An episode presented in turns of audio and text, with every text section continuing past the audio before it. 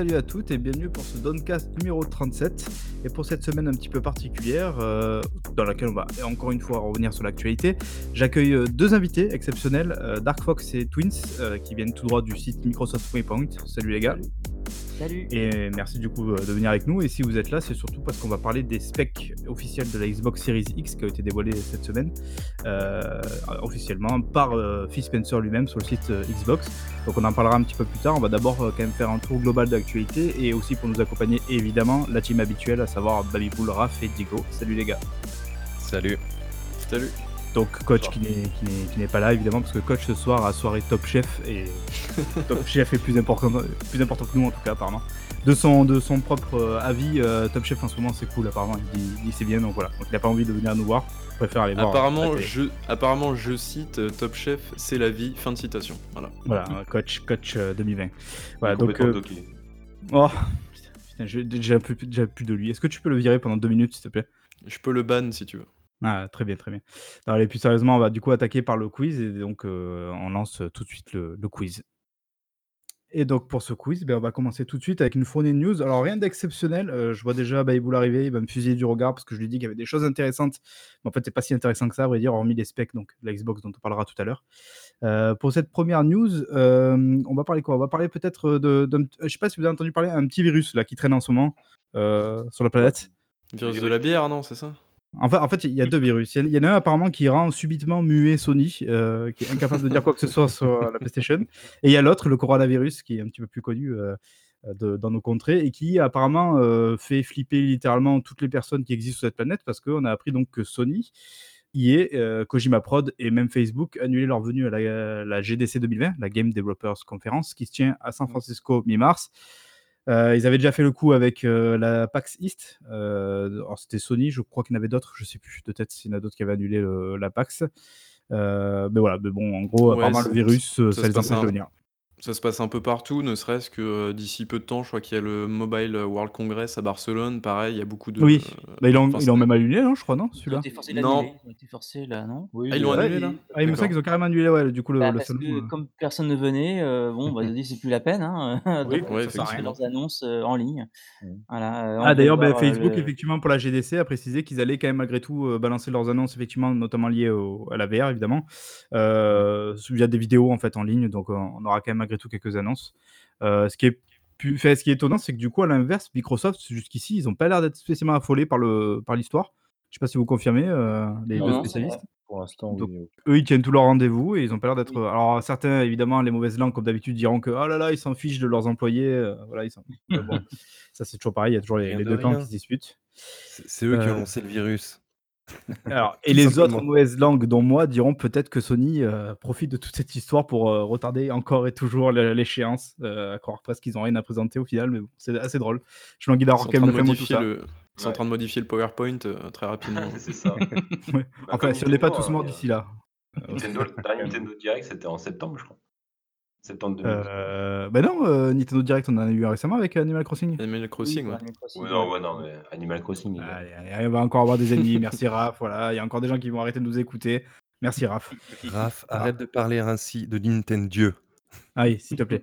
Même Ah, si le même jour qu'Animal Crossing, s'il te plaît, Diego, il y a quoi surtout? Doom. Merci, voilà, voilà, un Putain. vrai jeu pour les bonhommes. Les enfants iront sur Animal Crossing, les adultes iront sur Doom. Voilà, là je vais me faire tuer. Rien qu'à dire ça, bon, très bien. Du coup, prochaine news. euh, alors, ah bah, celui-ci, je suis pas sûr que vous connaissiez, euh, parce que vous êtes tous un petit peu jeunes, sauf Diego qui est extrêmement vieux parmi nous. Euh, ah, peut-être d'ailleurs nos deux invités aussi, je connais pas leur âge. Euh, si je vous parle d'un petit jeu de baston dans la rue, euh, en mode. Street of Rage 4. Street of Rage. Oh, putain, Mm. c'est pas comme Voilà. si je vous en avais parlé juste avant. Bravo les gars. Donc euh, Street of Rage 4 qui confirme la possibilité de jouer en coop à 4 en local. Et alors là, c'est plus étonnant. étonnant à 2 en ligne seulement. Donc voilà. Ouais. Euh, je sais pas trop pourquoi. Mais, euh, 4 donc- à l'écran, ça risque d'être un peu le bordel, non? Ouais, mais c'est ça qui est fun. Franchement, enfin, je, veux dire, je sais pas si, si vous avez joué un peu à Street of Rage. C'est génial. Ah, bah, si, bah, c'est mon Euh, enfance. hein. C'est vieux, c'est vieux, et je, je crois que j'avais pas beaucoup aimé. Il m'a pas laissé beaucoup de souvenirs. Je suis Ah ouais? désolé. Oh, oh là là, pourtant c'est bah, c'est- culte quand même Street of Rage. Euh, le 2 Ah, surtout. Surtout la- l'OST, quoi. Ouais, qui, était, qui était vraiment sympa la possibilité de prendre des barres en fer, de Moi, fracasser à les gens. l'époque, le jeu de baston que j'adorais, c'était quand j'ai joué sur, euh, c'était quoi, sur euh, Super Nintendo, et c'était Killer Instinct. Ah bah oui, oui. Bah, tout ça parce qu'il est revenu Ah sur oui, Xbox. Je crois qu'on le sait pas, Putain, vous êtes vraiment des, des pros Xbox hein, chez euh, Microsoft Waypoint. Ah bah, bon, en même temps, c'est un peu leur spécialité aussi, donc on va pas, hein, on peut pas non plus. euh.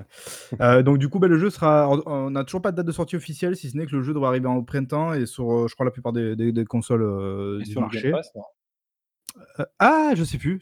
Euh, J'ai un doute là. Ils ont été, il a été annoncé sur le Game Pass? Alors, j'ai un petit doute quand même, mais il me, semble, il me semble qu'il y a une histoire comme Ça, ça. ce serait vraiment cool. Hein. Putain, si c'est ça. Enfin, ce Game Pass, mais est tellement génial. On n'arrête pas dans chaque podcast, on fait la promotion du Game Pass. On va finir par dire qu'on est sponsorisé par Microsoft, c'est terrible. Non, par Demouser ou je sais plus quoi, là. Oui. De. Ah, d'ailleurs, Ah c'est oui. vrai, on a, on a eu des nouvelles de ça, non? C'est devenu Ah, quoi ouais, Non, je crois mon contrat, donc Ah, c'était suite à la visite que tu avais Ah, fait. oui, une visite euh, extra-conjugale. Non, mais je crois que le, le tweet a disparu depuis, donc euh, je pense que ça a eu Ça a fait un bad assez buzz. mauvaise presse, quoi. ouais. Bah, c'était Ouais, pas très, faut de de bouclier des, euh, de la sphère, on va dire. c'était pas très adroit quand même, comment on ne va pas se mentir. Euh, donc news suivante. Alors on va parler d'un jeu euh, que Babywool aime, oui mais non, mais surtout la fin. C'est le troisième jeu d'une trilogie qui va bientôt en avoir quatre, ce qui ne fera plus une trilogie du coup. Euh, c'est euh, Metro Exodus. Metro Exodus, qu'est-ce qui s'est passé? Alors je pense que Babywool a suivi l'actualité. Est-ce que tu sais ce qui s'est passé récemment avec Metro Exodus, Babywool Euh, bah, je sais pas, il y a eu le dernier DLC que j'ai pas fait qui est sorti, mais à part ça, je sais pas. Mais non, Babywool, alors tu me déçois parce que pourquoi? Parce que le Ah jeu ouais, est sorti attendez, sur quoi? Il est Ah, sorti sur sur Switch Ah, Non. mais c'est Metro Redux alors. T'as dit Exodus. Non, Exodus. Pas sur Switch. Le jeu est sorti sur sur une plateforme que t'adores Ah, quand même. Stadia. Ah, Stadia, mais oui. Non, pas Stadia non plus. L'autre. Ah, Steam, bordel. Bah oui. Merci, voilà.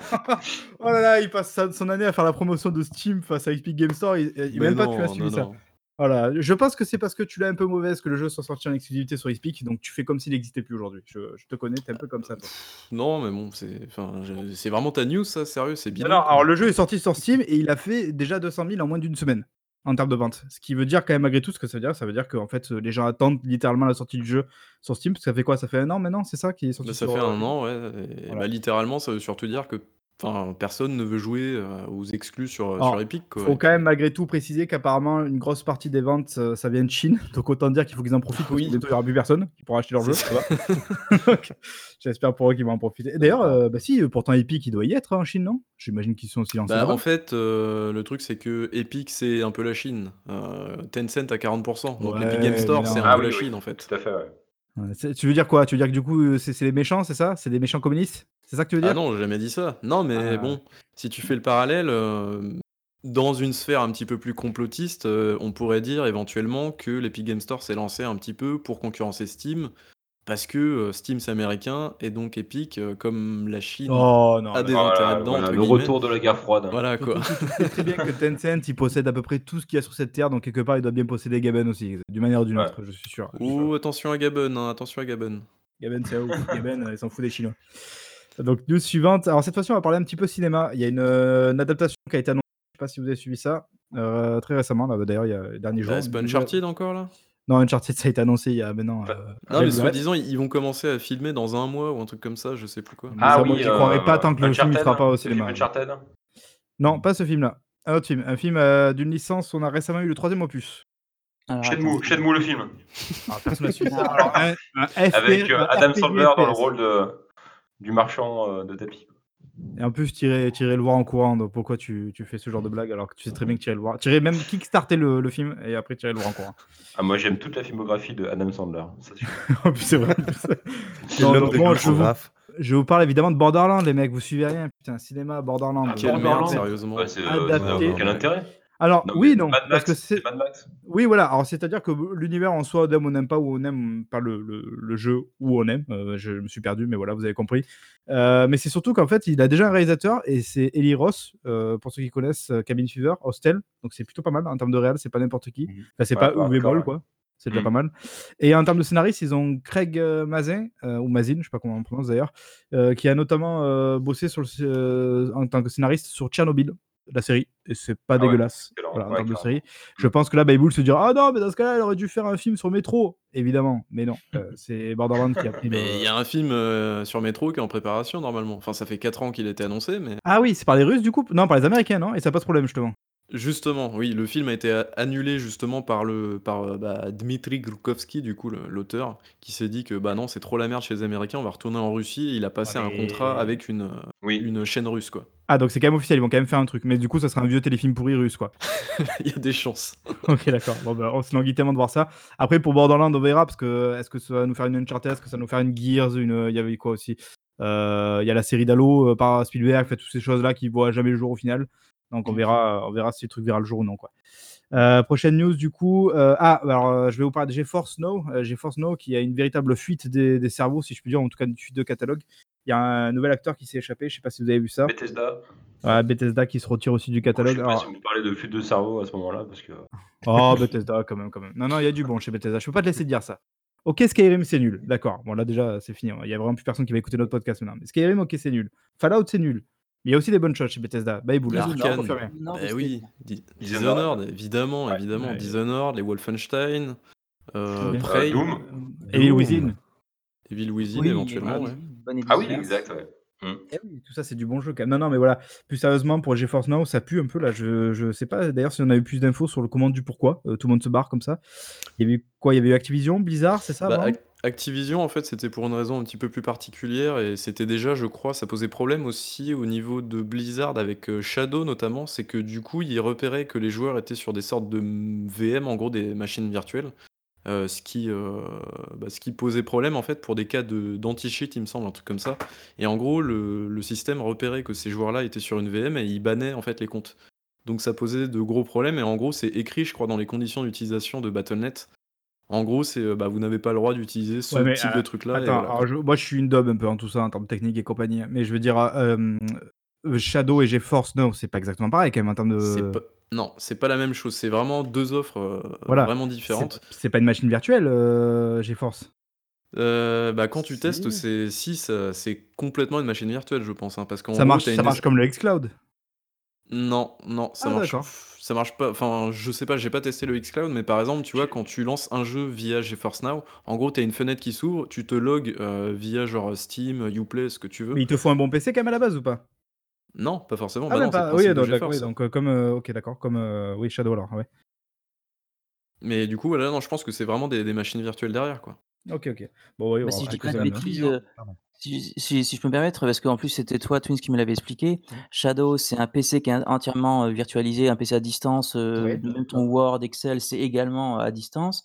Là où euh, finalement GeForce Now, euh, c'est plutôt euh, finalement c'est pour le jeu uniquement. Après, le reste à ton PC classique. Mais si ton PC n'a pas du tout la carte graphique pour, tu peux le faire quand même par le biais de GeForce Now, justement. Donc, euh, on peut effectivement euh, peut-être. euh, comment dire, imaginer qu'effectivement ce soit un problème de, de- de traçage, peut-être de, de joueurs ou en tout cas de difficulté à pouvoir le contrôler au niveau cheat si jamais euh, il est. euh, Et a priori, Activision Blizzard était, était- et, et GeForce Now étaient revenus, et c'est surtout une histoire de gros sous entre eux. Ah, quand même. Parce Ouais, qu'ils bon. ils avaient eu le droit d'utiliser tous leurs jeux pendant la phase de bêta, mais, mais Mmh. la phase, en fait, euh, au lancement de la 1.0 n'avait pas été contra- contractualisée.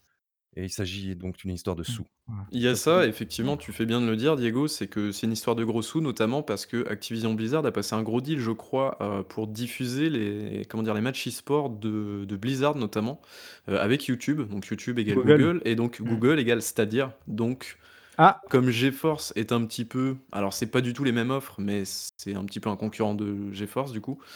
Est-ce qu'on pourrait pas se dire qu'il y a une histoire ils réservent leur derrière, catalogue à Stadia. Ah, putain, ce serait un joli coup pour Stadia quand même. Euh, quand bien même on le troll tous les, toutes les semaines, ce serait un joli coup pour Stadia. Euh, Sachant quand même que donc Bethesda se retire du catalogue, mais il y a quand même Wolfenstein euh, Youngblood qui reste, euh, je sais pas pourquoi, sur, sur le catalogue. Donc voilà. Ouais, alors, il reste lui parce qu'il y a des, des features ray tracing. Et Ah. j'imagine, d'avoir une vitrine technologique là-dessus. Donc, Oui, euh, c'est sûr. Ils Ok, ont- d'accord. Ah bah, tout Il y a simplement. peut-être d'accord. eu un espèce de contrat, ouais, passé là-dessus, genre on- vous nous filez votre jeu pendant Alors, on X l'utilise pour mois. la et puis- communication. ouais. C'est ça. Il y a eu des choses. le jeu est retenu par, ouais, par- vraiment par un contrat euh, sous-jacent. quoi. euh, Oui, parce Parce que justement, effectivement, c'est bien que tu le relèves, Twins, parce que euh, euh, c'était un des détails sur lesquels GeForce Now voulait, donc Nvidia, se distinguer des offres concurrentes Ah oui. euh, comme euh, Google Stadia. C'était qu'ils l'ont clairement dit dès le départ, nous, on vous apporte le ray tracing. Mm. Là où actuellement, Google Stadia ne peut pas l'apporter encore, ils n'ont pas la, la partie technique pour. Donc Oui, c'est clairement, euh, c'est assez logique finalement que Wolfenstein 2 reste, parce que ce jeu est une véritable vitrine, effectivement, un peu comme euh, euh, Battlefield euh, 5 euh, de la même manière. Oui, bon, après, finalement, ça reste un petit peu cohérent. euh, Stadia, c'est un peu leur marque de fabrique. Ils ont rien du tout. Ils n'ont pas de ray tracing, ils n'ont pas de jeu, ils n'ont pas d'abonnés. C'est un peu quelque part leur, voilà, leur, Ils leur ont credo. Donc, 7 teraflops, c'est c'est Voilà, déjà bien. c'est ça. oui, plus que la PS5, enfin, En tout cas, supposé PS5. Supposément. Donc, on, Supposé. on verra. on verra. Euh, bon, allez, bon, plus sérieusement, on passe à la suite. Ah, alors là, c'est un grand jeu. C'est un grand jeu qui arrive en fin d'année, mes amis. Euh, c'est l'un de mes jeux favoris de. Oh, je sais même plus si c'était l'année dernière. Je crois que c'était l'année dernière. L'un de mes bacs de la honte qui arrive avec un second opus pour cette fin d'année. Est-ce que vous savez de quoi je Dangerous parle? Driving 2. Ah, Évidemment, évidemment. Le futur GOTY, je vous l'annonce déjà. Euh, mieux, je pense, que Tetris Effect. Donc, Dangerous Driving 2 qui arrive pour cette fin 2020 euh, sur la plupart des supports et même sur la Switch. Alors là, autant vous dire que s'ils font pas d'efforts, je comprends pas. Euh, putain, je suis désolé, mais on est en train de m'assaillir aussi en même temps dans le chat. C'est une, c'est une horreur. Non, mais par On contre, essaie là, de je, me suis- déstabiliser. je suis plutôt d'accord avec Raph, c'est vraiment ça tes news. Non, mais tu te fous de la gueule de qui là, franchement, non, mais... Non, mais tais-toi. Non, mais Dangerous Driving 2, les gars, on peut passer à côté, vous rigolez quoi? Il faut que le monde sache que Dangerous Driving 2 arrive et qu'il y aura fois-ci une OST, une vraie. Voilà. Parce que je sais pas si vous vous souvenez, c'est le Ah premier c'est sûr, ça Dangerous Driving. Vinci. Ah euh, oui, tu numéro nous avais dit. Et là, il n'y avait pas d'OST. Il il fallait avoir. genre, euh, abonne-toi à Spotify. C'est et- ça. Alors moi, je suis abonné à Spotify, donc ça allait, mais il fallait En être fait, abonné là, à je Spotify. sens largué, mais alors, je sais pas ce qu'il dit. hein. Ah, c'est que, des- c'est que des grands jeux, ça. C'est, euh, moi, je, je- je teste un peu les grands jeux de, de notre société. Dangerous Driving. D'ailleurs, les... la grosse annonce, c'est que ça va aller en open world ou un truc comme ça, non? C'est pas un truc comme ça? Ouais, ouais. Alors, ouais, je pense que c'est une catastrophe parce que justement, En sur le plan technique, c'était pas tout à fait ça encore. Donc, les mecs, si jamais maintenant ils se lancent sur l'open world, euh, je sais pas. Je pense qu'ils essaient un peu de ça. Là, ils ont fait un bond de 5 ans, tu vois, un peu dans, en termes de jeu de bagnole, quoi. Ils avaient à peu près 20 ans de retard, là. Donc là, ça y est, ils en ont plus de 15, mais là. Ils sont en petit à petit de 2005 revenir. maintenant, à peu Je près. pense qu'à Dangerous Driving 5, à peu près, on sera plutôt pas mal. Tu vois, on sera sur quelque chose de plutôt correct, genre un Need for Speed, quoi. Enfin, il est encore correct, voilà. Alors, le, le- le futur en jugera. Euh, mais du coup, alors, si vous avez pas aimé cette news, je vais peut-être pas vous parler de Star Citizen, non? Ça vous intéresse pas? Ah si, si, allez, si, Star si, si, Citizen. si, Ah, remets, ah. remets une cartouche. Parce que donc, il y a Star Citizen, il y a le Karak qui est arrivé dans l'alpha 3.8.2. Ah, ça C'est quoi ça C'est des- un des vaisseau à 1200 euros Ouais, on veut le c'est prix. un énorme Le prix. vaisseau euh, enfin, dédié avant tout à l'exploration. Et c'est surtout un vaisseau qui a été annoncé en 2014. À l'époque, il était vendu pour 350 dollars. Ah oui. Aujourd'hui, il est vendu à 600 dollars. Et donc, ça, il vient d'arriver. Voilà. Annoncé en 2014, 6 C'est ans après. Les Ouais, mecs, je crois des incroyable. mecs, ils arrivaient à se faire des sous euh, avec juste la- l'alpha, tu vois. Alors, Avec du juste coup, des est-ce visuels, que- surtout. Euh, Raph, tu nous tu trouves un bon plan pour ce vaisseau, s'il te plaît? Ouais, s'il te plaît, sur du lab. tes Je crois qu'on va monter, on va monter des machines de minage de, de bitcoin. De... Donc, Babyboul, euh, prépare-toi avec ton ami qui va venir te voir, qui va te dire Ouais, attends, maintenant j'ai un Karak euh, dans Star Citizen. Star Star Citizen, c'est- toujours le meilleur jeu du monde, quoi. Tu le sais. Terrible. Le meilleur jeu de Ah, garage de l'histoire. Alors, je, je, je suis pas trop malheureusement de pré Star Citizen, mais je crois qu'en fait on peut juste évidemment l'explorer à l'intérieur et, et rien faire d'autre de, de très intéressant. Si, je crois que tu peux te poser sur une planète. Je crois même que tu peux acheter genre une planète à ton nom ou une- un bout de terre en gros et tout. Enfin, c'est Ouais, Ah, comme mais les ça, c'est- Écossais, ouais. Comme les c'est la Écossais. première Ouais, mécanique, euh, Ils ils ont mis en, en vente des, des, des bons, tu peux acheter des, Ah oui, c'est vrai. des bouts de, de terrain. Non, mais, mais je crois qu'il y a quand même une planète qui est utilisable maintenant. Quand tu peux te poser, que tu passes pas à travers, euh, il y a une ville. On va Et- se et faire en- détruire. Parce que c'est des ouf les, les mecs de Star Citizen, je vous le dis, on va se faire détruire. Ouais. Il y a Ah, ils déjà vont venir chez Naufrag moi. euh, qui a, qui a failli mourir, je crois, il n'y a pas très longtemps. alors. Non, mais en plus de ça, ce qui est, ce qui est très drôle, c'est qu'il y a Crytek euh, qui, qui a porté plainte. euh, je crois que ça fait un ou deux ans que ça dure. En mode, euh, bah écoutez, vous utilisiez notre moteur, donc qui était le CryEngine, et en fait, euh, bah, euh, je me souviens plus le nom du studio. ils sont passés sous, le- Lumberyard Engine, donc qui est en fait un dérivé du CryEngine, mais qui utilise en gros les technos d'Amazon. Et, et en gros, ce machin-là, bah, ça a foutu un gros bordel parce qu'il devait sortir, je crois, un jeu ou. En gros, le contrat disait que bah, devait sortir un jeu et en fait, il. C'est- je crois que c'est CI Games, un truc comme ça. Enfin, Robert Stark Industries. Non, oui, c'est ça, je crois. Je me souviens plus exactement le nom du, du studio Cloud qui développe Star Imperium Industries. oui, voilà, Cloud Imperium, effectivement. Merci. Euh, et donc, du coup, ce- le studio qui développe Star Citizen, euh, bah, en gros, va sortir deux jeux, tout simplement parce que tu as la, la campagne Squadron euh, 41, je crois, et en gros, bah, le multi, quoi. Tu, tu Et du rajoutes coup, c'est- un 1, c'est 42. C'est ça. Ah merde. Pardon. Euh, mais en gros, Euh, c'est un gros bordel niveau juridique, et en gros, ils ont abandonné, je crois que c'était la semaine dernière, d'abandonner un petit peu la truc, et en gros, ils vont les rattaquer un petit peu plus tard. Mais voilà, c'est un peu le bordel à ce niveau-là. On, on dira ce qu'on veut, c'est quand même un cas unique, je trouve, ce Star Citizen dans le milieu du jeu vidéo, c'est, je sais pas, c'est affolant. Est-ce que jour on verra vraiment le, le- bout du machin? Que- Certainement le plus gros braquage de l'histoire de l'humanité, et en plus, euh, Bah, les gens, tu leur non. files. Sur le papier, il est quand même ambitieux, le jeu, on peut pas lui enlever ça. Ouais, mais genre, c'est les mecs, ils te... enfin, les développeurs, ils te foutent un, un gun sur la tempe, et toi, tu dis oui, et ensuite, tu reviens chez lui deux jours après, et tu lui dis, bon, bah, en fait, je vous ai pas tout donné, je continue à vous donner des thunes. Et tu Faut vois, quand genre, même c'est ça dire tout qu'il y a le temps. des gens qui ont probablement donné des milliers de dollars. Je pense, dans ce jeu-là, et qui vont peut-être mourir d'un cancer avant même d'avoir vu la fin du jeu. quoi. Ou moins du coronavirus. corona- Ouais. Ouais, ou du Au coronavirus. moins, BGE2, on paye pas, quoi. Ouais, au moins, ça. On le verra jamais, mais on paye pas, donc c'est bien. Voilà. Euh, du coup, prochaine news. euh, alors, ça, c'est vraiment une news de merde. Si vous en voulez, il y en a encore une. Euh, Ah, encore une C'est un rachat de studio par Facebook. Là, je sais que Baibou, c'est de quoi je parle. Ah ouais, non, mais d'accord. mais, euh, genre, c'était ma news, donc c'est une news de merde. Putain, abusé, quoi. Exactement. donc, Ok. dis- dis-nous en plus. Euh, non, bah, en gros, c'est Sanzaru Games, donc euh, c'est un petit studio qui fait pas mal de petits projets par-ci par-là. Euh, ils ont fait euh, notamment, c'était Sly euh, Raccoon 4, euh, c'était Quatre, ouais. Voleur à travers le temps, un truc comme ça sur euh, Et PlayStation si j'ai bien 3. vu un très peu les bon jeu réactions vidéo. sur Internet. Bon Tout le monde vidéo. espérait qu'il fasse Sly Raccoon 5, mais du coup, a priori, ça pue. Euh, D'ailleurs, je crois que Sony euh, va relancer Sly Raccoon, la série ou le film, je sais plus, je crois qu'ils vont faire une série. Enfin, ça fait genre des années qu'ils doivent faire ça. Et ça, c'est pareil, ça fait partie des, des arlésiennes du, du genre, mais bref. Mm. Et du coup, bah, en gros, ils se sont fait racheter par euh, Facebook euh, pour intégrer en fait les Oculus Studios, puisque bah, effectivement, Oculus appartient à Facebook. Et donc, euh, pourquoi? Parce qu'ils ont sorti un jeu euh, fin 2019 qui s'appelle Asgard Vras, et qui apparemment est un vrai bon gros RPG totalement en réalité virtuelle. Donc voilà, apparemment. toi, par ça contre, du coup, un- tu essaieras jamais. C'est pas ton cas. C'est pas ton kiff, ça. par contre. Euh, Non, Marc, pourquoi c'est pas, toi qui ne mais. laisseras jamais. Qui De? Quoi? C'est toi, Marc, qui ne laissera Bah jamais. oui, jeu. tu sais bien que moi, en tant que consolier, en plus sous la bannière Xbox, euh, VR, c'est pour moi. C'est comme ça, j'ai décidé que la VR, c'était pas pour C'est-à-dire. Phil Spencer a décidé pour toi, c'est ça? C'est un peu ça, c'est un peu ça. Un peu comme euh, Sony à l'époque avait décidé que leurs joueurs, c'était pour leur bien qu'ils aient pas accès à l'EA Pass, euh, enfin l'EA Access. Ah euh, oui, c'est vrai. c'était- Et la rétrocompatibilité, tu vois, parce qu'il fallait regarder devant, surtout pas regarder en arrière. Je pense que ça, il faut le retenir pour l'annonce de la PlayStation 5, ça va être sympa. Voilà. Euh, donc fini pour les petits tacles. Euh, j'ai encore deux petites news, mais du coup, vous faites trois petites news, mais vous m'avez totalement déprimé, j'ai même plus envie de les dire. Euh, Il y a une, euh, démo pour Resident Evil 3, génial. Si J'ai vu qu'on on pouvait faire des roulades dans Resident Evil 3. C'est cool. Elle sort quand Ouais, bah on sait pas en fait. Pour l'instant, on n'a pas de date, mais j'imagine que ce sera un peu comme le 2, ce sera genre 2-3 semaines avant. Possibilité probablement de faire le début du jeu avec un timer. Et après, moi personnellement, je sais que je la ferai pas parce que justement, je trouve que ça n'a aucun sens euh, de se gâcher le, le début du jeu avant le, avant le jeu lui-même. Voilà. Oui, ouais, c'est clair. Bah, surtout qu'en plus, c'est le même auteur que le 2, il n'y a aucune surprise, à part les roulades.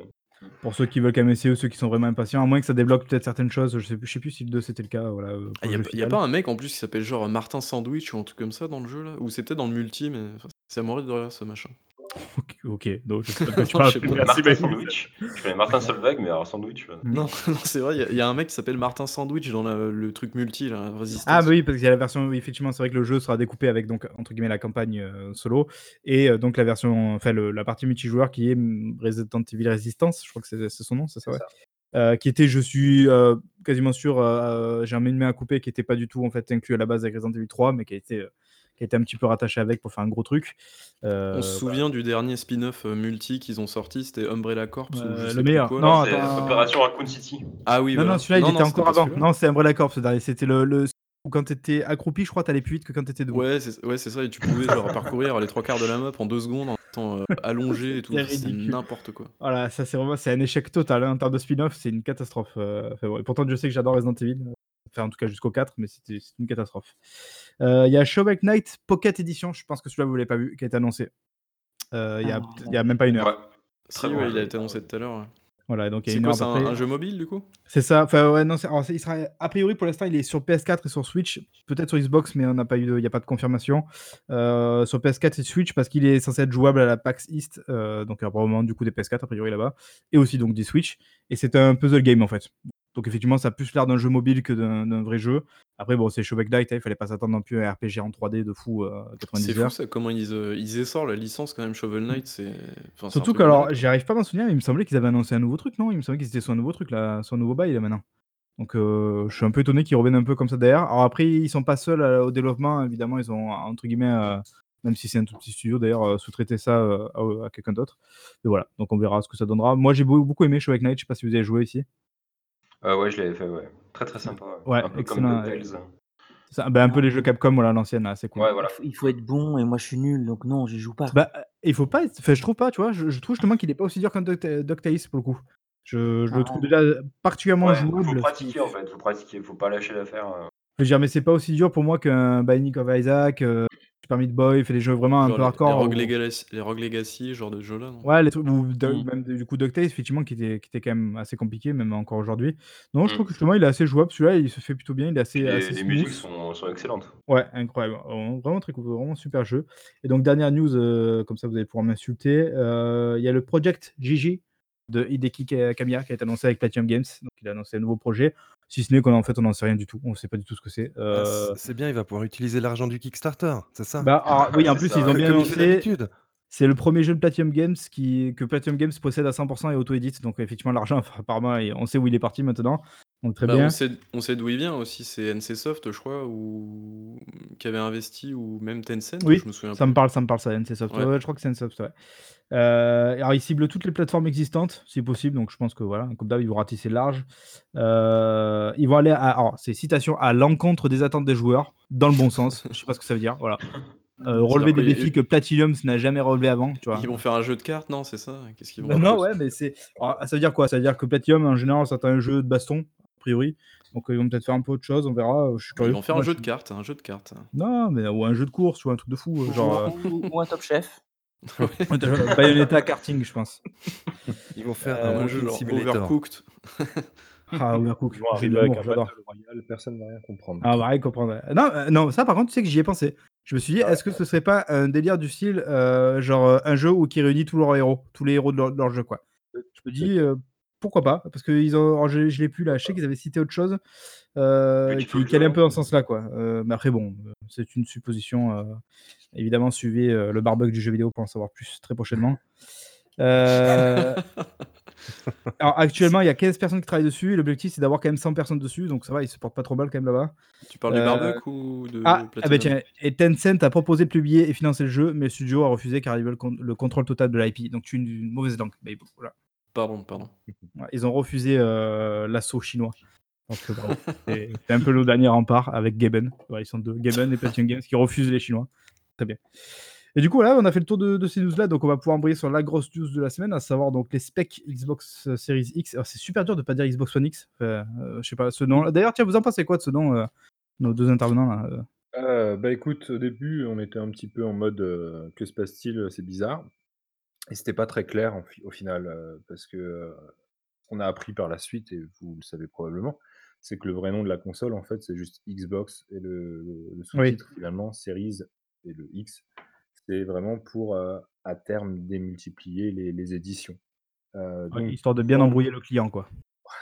Bah, écoute, après, heu, c'est un peu comme maintenant, heu, avec la Xbox One S et la Xbox One X. Oui, Je oui, sais en pas fait, ouais, il y aura ou alors est-ce que Ouais. vous pensez pas, heu, bah, là bon là on va déjà un petit peu loin, mais est-ce que vous pensez pas qu'il y a une du style tous les 2 ans, 3 ans, ils vont faire décliner un smartphone, un truc comme ça, quoi? Un un Alors nouveau modèle, quoi? Heu, oui, il y aura des nouveaux modèles, ça je on est quasiment sûr. Heu, mais je pense qu'ils vont, ils vont vraiment cibler, comment dire? Je pense en en réalité, ils vont partir là, donc avec le très haut de gamme, donc la X Ouais. et très rapidement, ils vont arriver avec probablement, une Series S ou quelque chose comme ça, Là, voire vous même vous après une autre, vous heu croyez toujours à la la théorie? c'était quoi? Lockhart. C'était, heu, Lockhart et heu, l'autre, je sais plus, c'était quoi? Anaconda. Anaconda? Voilà, Anaconda. Ben, Donc ouais.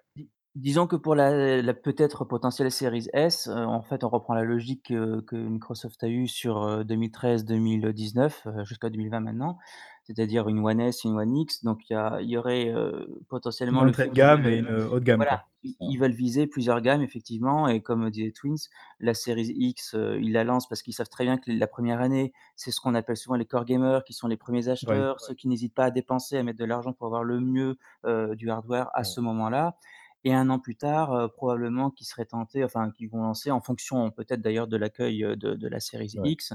Ils lanceront sans doute la Series X S pardon, difficile à dire, Mmh. qui est déjà en préparation je pense et qui elle sera pas à 500 parce qu'on imagine bien qu'elle sera à 500 la la X et que la S sera à 350, heu, Oui, voilà. quelque chose comme ça. Mais ça peut être une stratégie payante pour eux, hein, parce qu'ils peuvent prendre en sandwich, heu, Sony.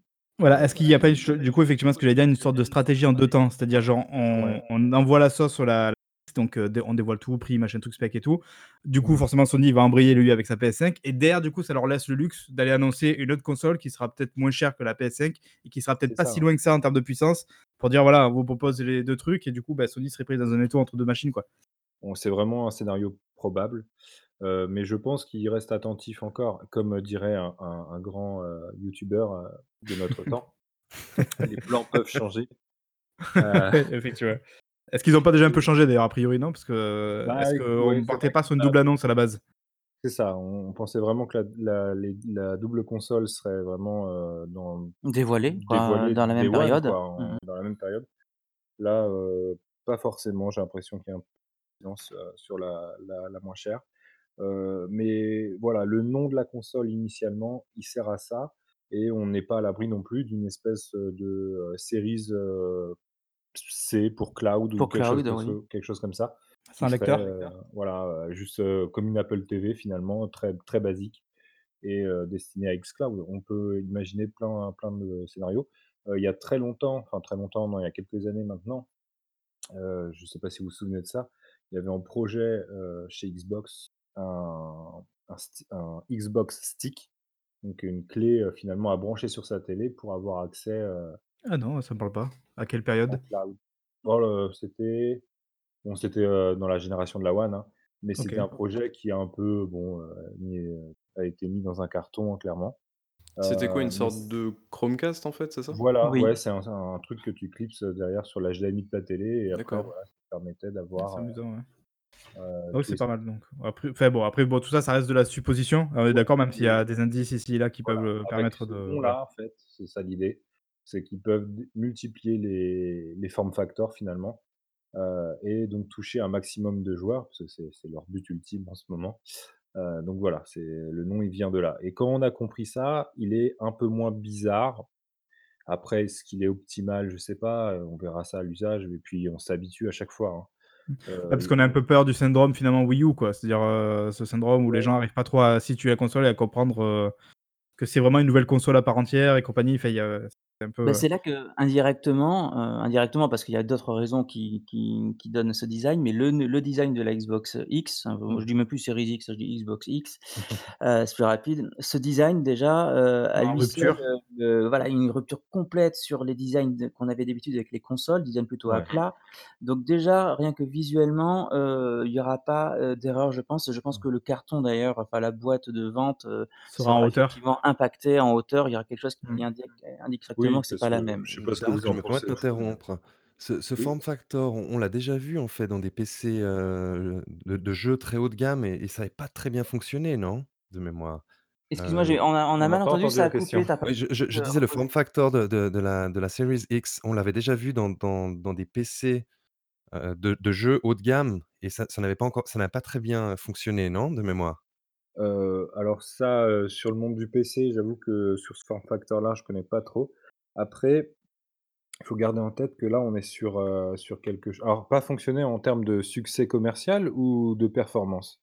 Non, en termes de succès commercial. Performance, je crois que c'était très bien, mais c'était beaucoup trop cher, en fait, à à l'époque. Oui, c'est bah, oui, ce qui est c'est ITX et généralement tout, les c'est plus ouais. cher en général. Et oui, Heu, d'ailleurs, après, on y reviendra du coup après, mais justement, ils en parlent d'ailleurs dans leur, heu, dans leur article en disant qu'ils ont, heu, enfin, ils reviennent sur cette ils ont adapté la forme à la la à ce qu'ils voulaient faire avec la console en termes de hardware, quoi. Que c'est ouais, vraiment une harmonie entre la forme et la la puissance et la rapidité. Enfin, c'est les mots qu'ils Après, utilisent. bah, heu, ce ce que tu dis, ouais. Diego, c'est peut-être aussi, heu, ils ont peut-être voulu faire une, comment dire? Un un PC, slash console qui ressemblait plus à une console et c'est peut-être pour ça qu'ils sont viandés, je sais pas. Je sais pas trop de quoi tu parles à ce niveau-là, mais après, quand tu ouais. parles de du de de ça, tu veux dire, en fait, c'est cet aspect avec la la Ouais, console ouais, qui c'est c'est remonte, l'évacuation sur le haut, balancement. c'est c'est pour mieux évacuer? on l'a déjà vu dans dans un PC gaming.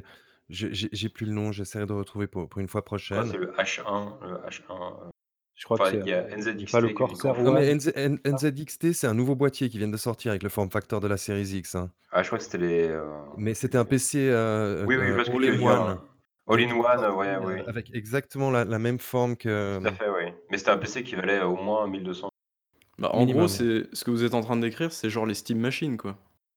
Oui, voilà, exactement. Oui, Oui, c'est mais plutôt Steam. quelque chose qui ressemble à Steam Machine, effectivement et là là, on est en train de regarder parce que parce que. Google est notre ami évidemment. Mmh Oh! Le ça serait sans doute Pardon, du tu es pas sur Corsair One, Microsoft Edge? Je suis les choqué. 2. Si, Edge, mais avec le moteur Google. Ouais, ouais, ça. Il y a le Corsair One dont on voit les prix, Exact. heu, faramineux là, trois Voilà, mille à c'était ça. euros. C'était ça. Oui, tout à fait. Donc je Mmh. pense qu'à la limite, ce form factor ne marche pas à cause de son prix actuellement, à mon avis. Oui, c'est peut-être ça, ouais. Non, non, Ouais, tout à mais fait, en mais Mais c'était l'idée c'était l'idée était là, ouais. Mmh. était en là, Oui. ouais, voilà. en soi, après, même là, sur ces formats-là, heu, ils sont beaucoup plus, heu, con heu, gros. heu, que que la prochaine Xbox, hein. La prochaine Xbox, ils ont Ouais. réussi à avoir un truc assez compact. Mais Heu, c'est donc c'est ça qui heu m'interroge un petit peu. Je me demande comment c'est fait à l'intérieur.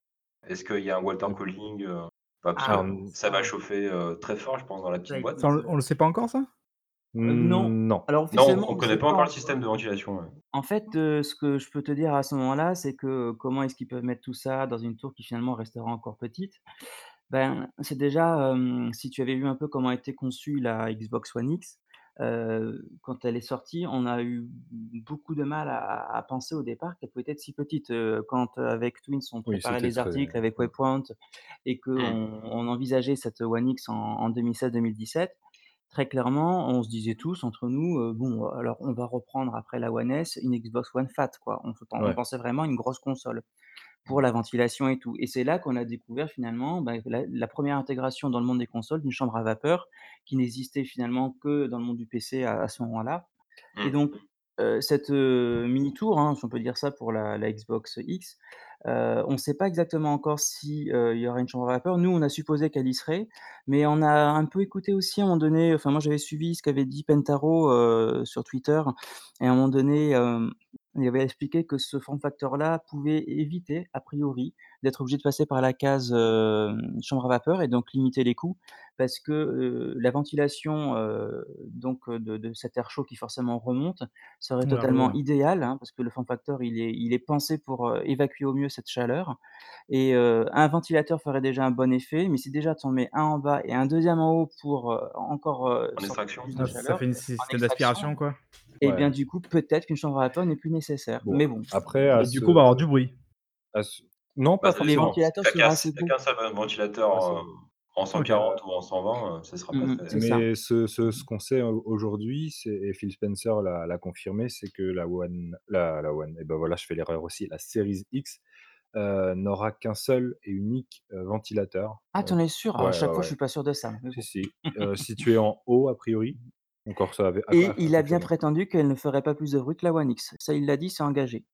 Oui. Bon, Je ça, cool ça. Parce que là, Ouais, pour moi, c'est vraiment l'une des forces de la One X et c'est une une engagé a été là-dessus. tenue, quoi. Je veux dire, elle est super silencieuse, elle est super compacte, du coup. Ouais. Faire, heu après, en termes de fiabilité, je crois qu'on a eu quand même 2-3 couacs, non, au final? Heu, on a eu des Sur moi, c'est surtout le lecteur, mais ça, c'est pas forcément la One X, c'est plus, heu, le lecteur. Blu-ray, là, qu'ils ont utilisé. Oui. Le lecteur 4K, c'est une horreur, quoi. Enfin, alors moi, je suis pas trop touché, mais j'ai des amis qui sont aussi cinéphiles, qui utilisent la console comme lecteur, Des principal de pas, 4K et ça lance 1 fois sur 8, quoi. Alors, heu, c'est pareil, heu, je regarde pas mal de films en en 4K, j'en ai acheté quelques-uns pour le plaisir, sur des films qui m'ont plu, heu et effectivement, je enfin enfin non, pas effectivement, la plupart du temps, j'ai pas de soucis. Je peux Ah, juste c'est citer pareil, hein. allez, je peux juste citer un Blu-ray qui n'est pas 4K justement, qui me pose problème en ce moment, ça m'a saoulé, j'ai dû le lancer sur la PS4 du coup. Oh, dur! Score. Oui, bah oui et et c'est, heu, le la saison 1 en Blu-ray de My Hero Academia. Voilà, que j'ai OK. commencé, donc du coup, heu, Mmh. ça passait pas du tout. Non, ouais, ça Alors qu'un Blu-ray j'ai 4K, heu, par exemple, hem, plus, heu, j'ai oublié le son, heu, avec Alien là, bah, c'est passé ouais. très bien. OK, Mmh. ouais, c'est enfin, je sais que, voilà, moi, j'ai j'ai un ami là, s'il nous écoute, notre hub là, qui qui est très cinéma du coup justement et donc il y a beaucoup de problèmes avec ça et qui rage parce qu'il a il a en grande partie aussi acheté cette console là pour ça donc c'est vrai que c'est un peu j'espère en tout cas que. Microsoft a bien reçu le truc parce qu'il il est pas le seul et j'ai vu il y a plein de forums qui en parlent et tout. J'espère qu'ils ont bien reçu le truc et qu'ils ont mis un lecteur un petit peut-être un petit peu plus fiable, à l'intérieur ou en tout cas plus, heu, plus efficace. Je Heu, j'imagine bah que oui, parce que les coûts, heu, les coûts baissent, heu, au fur et à Ouais, mesure. forcément, voilà. Alors, effectivement, on va se recentrer sur du coup sur les specs. On va essayer de voir peut-être une à une un petit peu, ce que ça vaut et ce que vous pouvez nous en dire. Alors juste, je rappelle avant ça quand même pour remettre un peu en contexte, c'est qu'il y a eu, heu, 3 annonces fortes pour la cette console-là, à savoir donc évidemment l'E3 2019 où ils annonçaient en tout cas le projet, le projet, heu, Scarlett, donc avec la console. Ils ont fait un petit peu la la même manière qu'ils avaient fait le projet Scorpio à l'époque avec la Mmh. ce qui est devenu la Xbox One X. C'est-à-dire, voilà, on va vous balancer un truc de fou, c'est trop bien, vous verrez, les développeurs qui en parlent, machin truc. Ensuite, il y a eu donc et ça, c'était la surprise, je pense que même vous, non, vous avez été vous avez été surpris sur ça, le les Game Awards, avec Oh, donc le reveal Ah de la console, Ouais, très qui. Qui a popé de nu nulle part. Enfin, je je de souvenir, je crois qu'il y avait vraiment aucune fuite en plus, avant que ça arrive, ce qui est rare aujourd'hui. Ouais. Donc voilà, donc on a eu le le le le visuel de la console et donc son nom, la Xbox Series X, heu et donc du coup, ce nouveau temps fort, heu, les specs, heu, officiels qui sont tombés comme ça en début de semaine, sans sans pression sur, Twitter et sur leur site. Mmh. Heu, D'ailleurs, c'est malin de balancer ça lundi matin parce que du coup, ça occupe, toute la semaine, quoi. Mmh. Alors bon, après je sais que certains, heu, personnes du style, les amis des joueurs, ont eu enfin l'ami des joueurs a a eu un petit peu de mal avec ce genre de communication, à savoir, heu, balancer ça un peu à l'arrache, en conférence, sans rien. Mais en tout cas, ce qui est bien, c'est qu'ils ont permis peut-être de faire de de mettre fin un petit peu à beaucoup de de rumeurs, beaucoup de blabla qui commençaient vraiment à devenir un petit peu envahissant sur les sur les réseaux et donc Oui, ils ont confirmé plein de. Pardon? Même nous, ça nous a saoulés, hein, Ouais, ouais, bah oui, bah, peut-être qu'aussi quelque part vous languissiez que ça soit officiel, non? Pour se dire: «Bon allez, c'est Ah oui. bon, on avait vu juste, c'est ça, quoi». Ou même pas Mais forcément pour dire d'avoir vu juste, mais aussi de passer à autre chose. Parce que Ouais, di alors que la technique, on adore ça, heu, enfin je suis le 1er à adorer ça clairement, à un moment donné, heu, Ouais, ça devient ça. envahissant là. Enfin, c'est vrai que c'est devenu, heu après je pense que Microsoft est dans une position où ils ont ils ont dû avec la enfin ils ont dû, ils ont réussi d'ailleurs avec la One X à reprouver qu'ils étaient quand même des des des gros techos de ouf en termes de de de hardware, quoi. Mmh, c'est Donc ça, là, ouais. ils ont besoin de ré réaffirmer encore en disant: «Heu, d'accord, il y a 2 consoles arrivent les gars, mais ça sera forcément la nôtre la meilleure, quoi». Enfin en termes de de capacité, on Ouais. s'entend et de de puissance, tout ça. D'ailleurs, ils jouent totalement sur sur sur ce plan-là et l'article qu'ils ont sorti est justement orienté, heu, sur l'idée de dire: «Voilà, on va avoir une console puissante» et surtout alors ça, ça m'a j'ai bien aimé le fait qu'ils insistent sur le fait qu'elle sera qu'elle sera rapide, fait qu'il y aura voilà, il y aura moins de chargement, heu, il y a ce nouveau système-là, heu, qui permettra de reprendre les jeux exactement là où on est, mais cette fois-ci avec plusieurs jeux. Parce qu'on l'avait déjà un petit peu vu du coup avec cette génération de consoles, le fait de revenir, instantanément, heu, à l'endroit où on était. Heu, enfin voilà, donc il y a plein de choses qu'ils ont annoncées. D'ailleurs la 1re alors du coup justement, ils font tout un paragraphe en disant: «Un meilleur équilibre entre puissance et vitesse», comme j'en Mmh mh. parlais là, heu et ils parlent donc notamment d'un processeur custom de nouvelle génération. Ça, alors ça c'était peut-être ça la grosse confirmation, non? Le RDNA 2? Je crois que c'est ce qui a fait ça. parler? Ah ben, moi, c'est ce qui m'a fait sauter, enfin comme un comme, dire? De manière très ridicule d'ailleurs. J'étais: «Ah putain, ça y est, c'est bon, enfin RDNA 2» depuis le temps qu'on le disait, enfin qu'on le disait, on on oui, on en parlait même dans nos articles, hein, sur Waypoint, clairement on en parlait, mais on n'osait jamais, heu, l'affirmer à 100 parce que forcément, heu, les projets d'AMD et Microsoft, heu, on peut pas toujours être, sûr tant qu'il y a pas des mots qui sont très clairs. Mmh. Mais on oui, oui, c'est pour moi, c'est techniquement l'annonce la plus importante. Mmh. 12 teraflops, on le savait déjà. On l'a appris, en décembre aux Games Awards, même si beaucoup à un moment donné disaient: «Mais non, heu, d'où vous sortez 12 teraflops?» bah, d'une, heu, d'une interview, heu, très officielle de Phil Spencer qui avait dit: «C'est le double du GPU power de Xbox One X». Alors Ouais. alors peut-être pour nos pour faire 6 fois 2 donc. auditeurs, il il serait Mmh? bon de, que vous rappeliez ce que ça représente en fait ces ces teraflops. Ah oui, Qu'est-ce que ça alors veut dire? Parce qu'on on n'est pas tous de grands techniciens. Alors, bah bah, on va faire bah, de des images très simples effectivement. Alors bon, heu, pour reprendre de des consoles qu'on connaît déjà très bien, donc la One et la PS4. La One, heu, on va dire plutôt la One S maintenant, heu, est à 1,4 teraflops.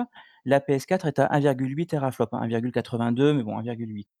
La PS4 Pro, déjà sur ces One et PS4, heu, la PS4 très souvent a aligné des jeux en 1080p. C'est là-dessus d'ailleurs où elle a fait quand même un peu, heu, sa réputation de console plus puissante pendant quelques années et la One, heu, malheureusement avec un petit déficit de puissance, heu, était souvent en, heu, en C'est neuf 900p, c donc c'est-à-dire une 900p, ouais, les 3 résolution quarts du temps. inférieure au Full HD. Heu, donc ça ça ça exprime un peu la puissance. Le teraflop, c'est c'est la puissance donc d'un GPU, heu, une puissance brute, hein, De calcul. heu, une puissance de calcul brute, voilà, heu, en Donc donc le le trillions le de le GPU, le le le Graphic Processing Unit. Oui, c'est ça, exactement et donc ensuite, heu, la PS4 Pro et la One X sont sorties. Donc la PS4 Pro a aligné 4,2 teraflops et heu, la One X 6 teraflops. Donc là, vous voyez les résultats que ça a donné. Heu, des jeux sur La 4K PS4, heu, native, qui ont heu, quand même plus été sur Xbox. améliorés et sur One X, heu, les 6 teraflops ont permis effectivement d'atteindre cette 4K, une Ouais. résolution, qui était jusqu'à présent inatteignable. Heu, 4K 30, quelques jeux ont réussi maintenant à atteindre du 4K 60 avec, à force de mieux de mieux Ouais, maîtriser le mmh. hardware, Gears, Gears of War 5 par exemple et donc voilà, le teraflop, c'est la puissance de calcul effectivement brute, hein, d'un d'un GPU, donc comme tu disais, Donc on est d'accord que pour, heu, pour un un noob, genre moi par exemple, ou un mec du grand public ou quoi, heu, ça ça permet de se faire une idée globale de la puissance du coup d'une machine Ouais. tout court quoi. De se dire que celle qui à 12 et celle qui a, je sais pas on dit, un truc, celle qui a 10 à côté, celle qui à 12 est est forcément plus puissante que celle qui à 10 ou en tout cas a plus de Voilà, capacité quoi. elle va avoir elle va pouvoir faire plus de choses Voilà, un peu comme dans Dragon Ball Z finalement avec le détecteur de puissance. Et si tu veux, enfin voilà, pour bien illustrer ce que, la puissance du GPU, donc on parle de teraflops et le GPU finalement, il est composé de ce qu'on appelle des unités de calcul, des CU et ces CU, ils vont être capables de générer des pixels, des polygones, des textures, de la lumière, des effets de transparence, enfin tout tout ce qu'on voit fi fi finalement, avec nos yeux quoi, à l'écran. Heu et et plus on a de teraflops de teraflops, pardon, plus on va pouvoir afficher, heu et avoir du contenu, heu heu, à l'écran, quoi. Donc heu, OK. 12 teraflops dans une console aussi compacte déjà, heu, c'est, heu, c'est un bah, ça fait un peu pompeux et on est là: «Waouh, Microsoft trop bien», mais c'est ass c'est un tour de force, quoi. C'est Et assez, heu c'est c'est aussi du coup le gage d'un vrai gap alors finalement avec l'ancienne, heu, génération, quoi? Genre on est sûr que là, il y aura un vrai b a Ça. priori un vrai gap, quoi? Surtout que ça s'arrête pas qu'à là, heu, Ah oui, on là, on c'est que le début, il y a un heu gap sur le sur les teraflops, OK, mais quand on regarde et on va on va y passer, heu, tout le reste, il y a un gap aussi sur les tous les autres points, hein. Oui, parce que finalement, j'ai l'impression que ce qui revient, c'est de se dire: «En fait, c'est les gars, ça va être encore même plus ouf que ce que que ce qu'on pouvait croire à à 1re vue, quoi». Genre plus on décrypte C'est le truc, plus on se dit: «Ils sont en train de faire un truc, une machine de guerre, totalement conçue, pour pour Mmh. faire un truc Bah, de C'est ça, quoi». ouais. Pour vous donner les con continuer sur le l'illustration de ce que c'est cette puissance, heu, souvent, heu, ces derniers temps, qu'est-ce qu'on avait aussi comme, hem, comme comment dire? Heu, comme parole qu'on peut avoir sur, heu, de de de gens sur Twitter ou ailleurs? Ils disaient: «Non mais vos consoles, c'est bien gentil, mais moi avec mon PC, je fais mieux» et hem et donc bon, ça peut être vrai à condition déjà de mettre beaucoup d'argent, Oui. heu et par exemple, actuellement, une console, heu, donc comme la X qui, heu, annonce ses 12 teraflops, heu, c'est quand même l'équivalent en en puissance brute également de des meilleures cartes graphiques d'NVIDIA du moment. C'est-à-dire, heu, c'est au-dessus d'une, heu, RTX 2080, c'est un peu en dessous d'une RTX 2080 Ti qui elle monte à 13,5 teraflops au au maximum et heu, elle se trouve vraiment au milieu. En fait, la la carte la plus proche, on va dire techniquement, heu, de la X, c'est la nouvelle 2080 Super qui est une Super. version améliorée, qui est Ouais. sortie, Exact, heu, ouais. il y a 6 mois maximum, je crois maintenant Mmh. et qui a une pointe de performance à 11,2-11,5 teraflops. Mmh. Donc après moi, je me permets de les comparer toutes les 2 parce qu'encore une fois, heu, après on va parler de la suite, mais heu, l'architecture, hem, donc heu, qu'obtient, heu, Microsoft, je ne sais pas encore quelle est son efficience exacte vis-à-vis de NVIDIA. NVIDIA sont quand même au niveau PC très, très bons, hein, je ne peux pas leur enlever ça. Ils ont des architectures extrêmement efficientes. Ça a souvent été le défaut d'AMD sur le marché PC. Heu, ils arrivaient toujours à être concurrents, mais pas toujours sur le haut de gamme et donc du coup, on sait quand même que là, on se rapproche complètement de de ce que fait NVIDIA, même avec leurs futurs, heu, probables, heu Mmh. NVIDIA Ampere, les RTX 3000 qui Oui, oui, arriveront dans qui arrive. quelque Ouais, qui temps. arrive, cet été, ouais. Qui vont être encore meilleurs, c'est certain, mais je pense qu'AMD sur le marché PC parce que tout ce qui se passe avec la Xbox X, il faut bien savoir que ce qui se passe sur une Xbox X se passera également sur le marché PC en fin d'année ou en milieu d'année. Mmh. C'est complètement lié, hein, le le marché PC et Xbox et même sur PS, heu, 5, Oui, heu puis sachant que les enfin les consoles qu'on a de les consoles de salon, tous les jeux sont optimisés au au maximum, ce qui n'est pas le cas Oui, sur le ce n'est pas le sur cas le sur PC, PC. quoi. C'est ça, bah, exactement. Par exemple, heu et là, tu fais bien d'en parler, l'optimisation qui est donc vraiment l'atout des consoles, puisque c'est un environnement fermé, c'est quoi? Bah, c'est que, heu, avec 6 teraflops sur, heu, PC, on ne joue pas en 4K. C'est Oui. impossible. Mmh. C'est impossible. On joue en 2K au mieux, heu, avec bon, heu ou alors en Full HD avec des des niveaux de de setting assez élevés, heu, parce qu'on nous dit aussi souvent la la One X: «Oui, c'est de la 4K, mais vous avez pas les settings les plus élevés». C'est pas faux. J'ai vu des jeux, par exemple, sur PC tourner en Full HD avec des settings, heu, des ultra settings, là, par exemple et Mmh. effectivement, par moment, j'avais des rendus qui étaient très jolis et Mmh. qui nécessitaient pas forcément une 4K pour, heu, dire que c'était beau. Bon voilà, enfin tout ça pour dire que l'optimisation avec 12 teraflops, heu, oui, oui, heu, là, la 2080 Super, elle est complètement atteinte, Ouais. largement. Même si NVIDIA, il y a enc encore, heu, pas longtemps, a voulu dire, heu: «Non, mais nous, on fait mieux que ce que feront les PS5 et Xbox X». Oui, bah, Je m'en rappelle très bien en bien décembre sûr. dernier, Mmh. j'ai rigolé. Alors Enfin je bon. je vais peut-être réagir à à ce à ce que tu as dit, c'est c'est intéressant parce qu'on on voit là que clairement Microsoft on on pourrait presque faire une analogie en fait avec le le lancement de la de la 360, non? Parce que de mémoire, la 360 était aussi passablement en avance sur son temps techniquement oui. était très et là, on on suit un peu le le même modus operandi qu'à l'époque de la C'est ça. 360 avec, heu, contrairement à la One qui qui qui naviguait tranquillement à la sur sa période. Là, on est un petit peu dans ouais, l'expression est un peu moche, dans le futur, non? Mmh, bah, c'est un peu c'est un peu l'idée, mais la Future 360, proof. heu Mmh.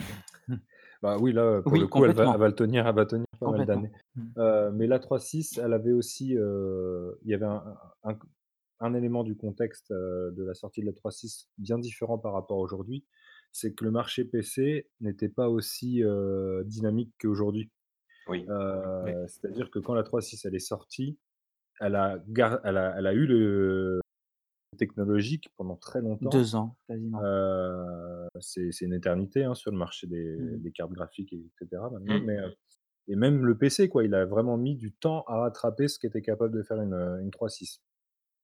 Alors que Heu là, quelque part, avant même que la console sorte, elle est enfin, elle est, heu, théoriquement presque déjà dépassée dans certains cas, quoi. Les One et PS4, alors quand les elles sont One sorties, PS4 ont quand été elles sont déjà sorties, dépassées.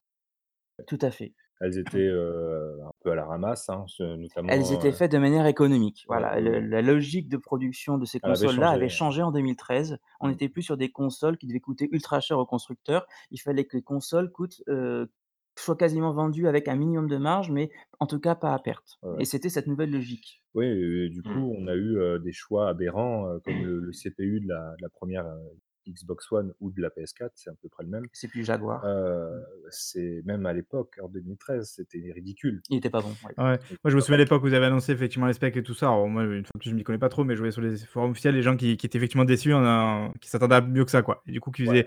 Qui étaient partis un peu dans d'autres théories qui étaient plus folles et tout ça et qui étaient vraiment déçus au final de voir que, en fait, c'était pas du tout fou en termes de specs et Oui. Ouais. ils avaient vu beaucoup trop beau, Parce quoi. que là, du coup, on on sait pas encore, heu, le le CPU, on sait pas combien de cœurs, combien de threads va y avoir, sur la la Alors si, si. En revanche là là-dessus, bah, si vous voulez, je vous détaille un peu donc la partie, CPU custom Oui, je veux bien. la question. Alors si, là là-dessus, on on est déjà au courant. Donc c'est-à-dire que, ce sera des du CPU Zen 2, heu, donc à 8 cœurs. Donc 8 cœurs comme on a déjà finalement sur, heu, Xbox One et PS4, sauf que ce seront 8 cœurs d'un processeur, très performant, hein. Les Zen 2 sont Mmh. sortis en fin d'année dernière, et c'est enfin l'architecture qui, permet à AMD de de dire à Intel: «Bah, voyez, on est revenu revenu dans le jeu». Parce que jusqu'à présent, AMD se faisait aussi massacrer par Intel sur le marché PC. Oui. Heu et puis là, je crois bah, que depuis Intel a pris énormément de retard concernant, je crois, c'est les finesses de gravure, un truc comme ça, je C'est crois? ça, ils Oui, sont c'est Ouais. très ça, parce que longtemps restés ils gravent 14 en 7 microns. nanomètres. Mmh. Voilà et heu, là, ils, heu, ils sont en train de sortir, enfin, ils sortent, heu, enfin leur, heu, leur, heu, CPU Intel en 10 microns, heu, qui est une très bonne technologie de leur côté parce qu'ils l'ont ils le maîtrisent très, très bien. Mais bon, heu, ça, c'est un autre sujet et donc le le CPU Ryzen, parce que ce sont des Ryzen que vous retrouvez déjà sur le marché PC, les Ryzen, heu, donc 2. Ce sont donc 8 cœurs, Ryzen, donc les sur base de cœurs qu'on appelle des Zen, donc là, c'est le Zen Mmh. 2. Heu, 8 cœurs qui pourront également en plus et ça ça ça fait du bien de voir, cette featuring, revenir, avoir du multithreading. Donc c'est-à-dire que les 8 cœurs pourront faire, heu, 2 opérations en même temps et faire comme s'ils étaient, heu, 16 cœurs. C'est une D'accord. featuring qu'on avait notamment à l'époque, heu, sur Xbox 360 qui avait un un processeur triple cœur Mmh. avec multithreading donc c'était, heu, 3 cœurs logiques, heu, non 3 cœurs physiques, 6 cœurs logiques et bah, là, on est sur 8 cœurs, physiques et 16 cœurs, logiques. D'accord, donc ce sera ça équivaudrait à un à Alors un actuellement, Ryzen ça é 2, heu, 3700. Heu, exactement, ça équivaut Mmh. complètement à un Ryzen 2 3700X, heu, sur les performances. Hem, la la fréquençage, on n'est pas encore sûr pour l'instant, la la base, heu, pour être sûr de pas dire de bêtises, c'est Peut-être 4 3,2 gigas? gigahertz. Pour 3,2, l'instant, c'est d'accord. 3,2 gigahertz. Les dernières rumeurs laissent entendre que grâce à la nouvelle finesse de gravure, parce que là, ce sera un Zen 2 custom. D'habitude, les Zen 2 sont en Mmh. 7 microns. On Exact, sait ouais. On sait, heu, même si c'est pas encore totalement dit dans la communication officielle de Microsoft, mais on sait que ce sera du 7 microns plus, heu et que grâce à cette, heu, finesse de gravure qui est améliorée, ça améliore à à peu près, autour de 20% soit la capacité à mettre des transistors ou en tout cas limiter la chauffe ou augmenter le fréquençage, c'est un choix. Le Zen 2 grâce à cette, nouvelle donc gravure pourra passer à 3,6 gigahertz facilement, je pense. Et du coup, au niveau de la RAM, on en Alors au sait enfin, la ce sera RAM 16 gigas peut-être? Enfin, je suppose? alors Alors, non, pour nous, clairement, ce sera pas 16 gigas ouais, du tout. quand quand nous, on on regarde un peu ce que la console va être capable de faire, Mmh on se dit que 16 gigas, heu, ce serait la suite logique, hein, heu, on a eu 8, 12 sur la One X. Bon Mmh, 16, heu, mmh, ça paraît, mais on pourrait dire que c'est un peu court, jeune homme. Peut-être. En tout cas, je pense qu'il y aura plus, parce qu'il faut pas oublier que du coup, avec son architecture RDNA 2 Oui. la Series X sera capable de gérer le ray tracing, de manière, heu, Bah, en temps réel. en temps réel Mmh hardware, mh. enfin Mmh voilà, c'est c'est pas du tout, il y aura une partie, software évidemment, Forcément, oui. avec DirectX et tout le tintouin, mais il y a vraiment une, gestion, un peu comme, chez Nvidia, sur les les RTX 2000, une gestion du ray tracing, hardware Mmh. et Là, vous spoilez Là déjà la suite là, bravo. Ouais, mais du coup, ça explique que la RAM à 16 gigas Ça semble être un peu ça court, semble un vraiment. peu court parce qu'en plus, on Ça devrait consomme. enlever minimum 3 gigas pour l'OS. Donc on descend à 13. On n'est pas si loin, Des des 12 des gigas de la 12 One G X. 9 pour les jeux, mais voilà. Donc je pense qu'il y aura un peu plus, après à voir comment ils vont Alors, faire. du coup, est-ce que vous enfin, comment dire? Est-ce que vous donc vous pensez qu'il y aura un peu plus, mais est-ce que vous craignez quand même dans le fond que peut-être qu'il la joue, pour bras et qu'ils mettront que Alors 16? Pour des termes de coût, enfin en termes de coût surtout quoi? moi clairement, je je suis convaincu qu'il n'y aura pas 16. Heu, je sais que alors idéalement idéalement, si on veut que la console soit future proof et qu'ils commencent à vouloir la remplacer que dans 4 ans, ce qui quand même est une, heu, logique que je pense Microsoft adoptera, ils voudront pas la remplacer dans 2 ans, en tout cas pas de mid-gen trop rapidement. Là, ils ont décidé de ta data pardon, de taper fort comme à l'époque de la Ouais, il 360. y aura pas de compromis, quoi.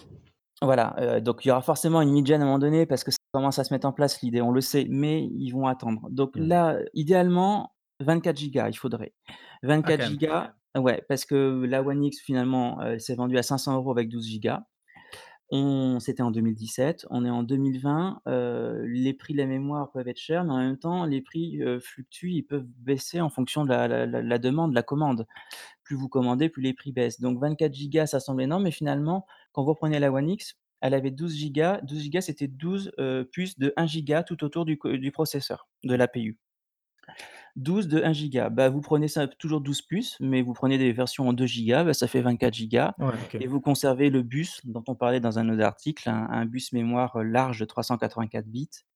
Alors, là, ça devient un peu du du je veux pas trop vous embêter avec ça, mais c'est Oui. plus bus mémoire est large, plus la bande passante est importante et Voilà, heu, c'est plus vous la pouvez grosseur mettre du tuyau. données, heu, graphiques, heu, voilà. Et c'est notamment bien pour le ray tracing. Exactement et après si vraiment les 24 ne sont pas tenus, je suis sûr qu'il y aura pas 16, donc ils pourront faire un compromis sur 20 gigas. Mmh. Mais 16 pour moi, c'est quasiment improbable. Ouais, ça Vu ce marche un peu qu'il vu lèche. la prétention, enfin la prétention, tout ce que Mmh. veut faire Microsoft, ce n'est pas possible. D'accord. D'accord, très bien. Merci en tout cas d'avoir répondu à ça. Heu, alors moi la la prochaine prochaine partie, c'est celle justement, heu, qui qui qui comment dire? Qui m'est qui m'est totalement inconnue. Enfin quand je la lis, je comprends pas grand chose de ce qu'il raconte. Heu, c'est le fameux VRS, je sais pas si vous voyez donc du coup de quoi je parle là, le variable, oui. rate shading et le fait notamment d'utiliser, plutôt que d'utiliser chaque cycle de du GPU uniformément pour chaque pixel à l'écran, ils peuvent désormais prioriser des effets individuels sur des Ouais. personnages et des objets particuliers. Ça, je suis quasiment sûr de l'avoir déjà lu sur l'un de vos articles, non?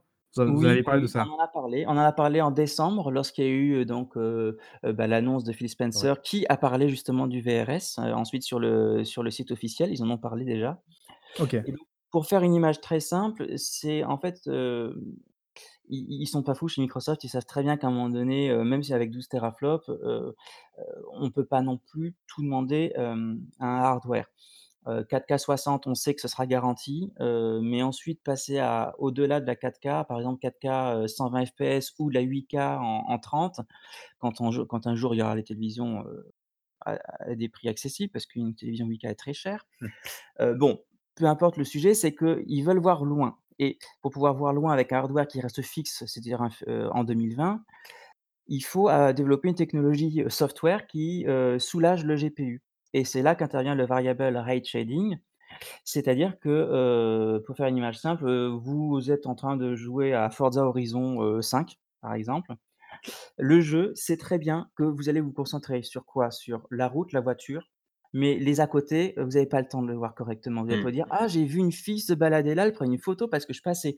Non, vous vous le voyez Non. pas bien. Bah, sa sauf Raph parce qu'il rentre souvent dans les murs quand même, donc il a le temps de voir, en train de prendre photo. Donc en gros, comme vous le voyez pas de manière extrêmement poussée, les à côté et ben, heu, le VRS va décider, va voir, heu, va prioriser ce qu'on ce que la GPU doit rendre en calcul, graphique. Il va prioriser un un très beau rendu de la voiture et de la route et sur les côtés, il va le dégrader, mais on le verra pas. c'est un petit peu le même principe que le le LOD en fait, non? Enfin le Level of Details, je crois ça s'appelle? Hem, oui, heu, c'est un peu le même principe. Il y a beaucoup de principes comme ça. C'est aussi un peu comme, heu, le principe que qui est beaucoup utilisé sur PS4, heu, Pro, heu, quand on fait du, heu, checkerboarding. Heu, c'est ce sont toutes ces techniques qui permettent d'at d'atteindre un rendu, heu, là, ces derniers temps, c'était quoi? Bah, c'était la 4K, tout en, heu, ne forçant pas le GPU à Mmh. donner ce rendu-là et le VRS, donc c'est pas forcément sur la résolution, mais ce sera sur le calcul, heu, de la modélisation ou des textures, de leur précision au niveau de la Mmh. définition de la texture et même de l'ombrage et encore une fois aussi, heu, ça aura forcément un impact sur, heu, le ray tracing dont on parlera après. Mais voilà, le VRS, Donc heu, donc en ça, quoi en ça gros, c'est consiste? pas une énorme nouveauté alors? C'est c'est un truc qui est Alors déjà, heu, connu, maîtrisé dans le milieu, quoi? Non, en fait, si, c'est une nouveauté parce que, heu, ça a été demandé, heu, à corps et à cri par beaucoup de développeurs. Des développeurs qui n'y avaient pas encore accès avaient d'ailleurs commencé à faire leurs propres solutions, notamment, les développeurs de Call of Duty. Enfin, il y en a plusieurs, ceux qui faisaient les Modern Warfare, c'est Infinite War Infinite Ward, ça, ouais. qui avaient développé leurs propres solutions, à eux, de VRS finalement et en fait, beaucoup attendaient de la part de Microsoft parce que l'API DirectX, c'est quand même celui qui est, notamment le le plus souvent utilisé, en en plus de celui de Nvidia bien sûr, et bien, on attendait, enfin les développeurs attendaient que Microsoft, donne sa version finalement, de de ce principe-là. Et c'est d'ailleurs Nvidia, pour être, précis jusqu'au bout, qui a en 1er lieu utilisé le VRS, à différents niveaux. Il y a du tiers 1, tiers 2, alors ça j'ai un peu pas j'ai pas trop révisé, désolé. C'est dans l'article de de décembre 2019. D'accord. Mais bon, en gros, Nvidia l'a d'abord utilisé et et maintenant, Microsoft l'a breveté de son côté, donc il a dû faire des améliorations, pour la Xbox et pour AMD et mais c'est une technologie que Intel aussi utilisera pour ses futures cartes graphiques, donc en en même temps, c'est pas fermé, hein. Mais c'est une technologie qui, reste nouvelle, voilà. Elle permet vraiment de soulager les GPU, Mmh. sur leur rendu, technique et ça donne donc, un côté future proof effectivement. Mmh. donc si OK, j'écoute ce que tu dis, c'est aussi quelque part un appel du pied aux développeurs pour leur dire: «Venez sur ma plateforme, j'ai cette facilité pour vous».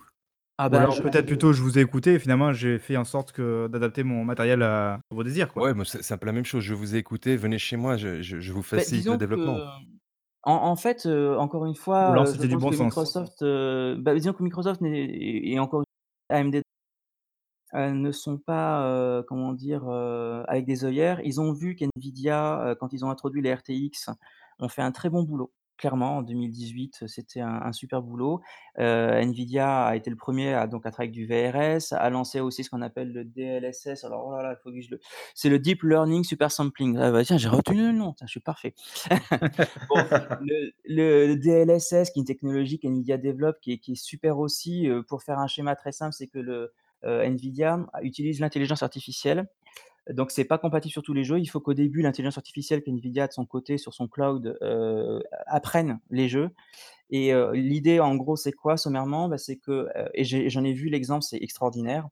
C'est comment on peut calculer un jeu pour le GPU, donc en 1080p et lui faire un rendu aussi beau que s'il était en 4K, sauf qu'on n'a pas demandé au GPU de se casser, le cul pour, dépenser autant d'énergie à faire de la 4K et ça s'appelle le DLSS et en fait et bah, chez AMD, il fallait avoir une réponse AMD Microsoft, heu, là-dessus et la réponse, elle est avec le VRS, heu, qui a été breveté par Microsoft, heu, pour la Xbox et pour AMD.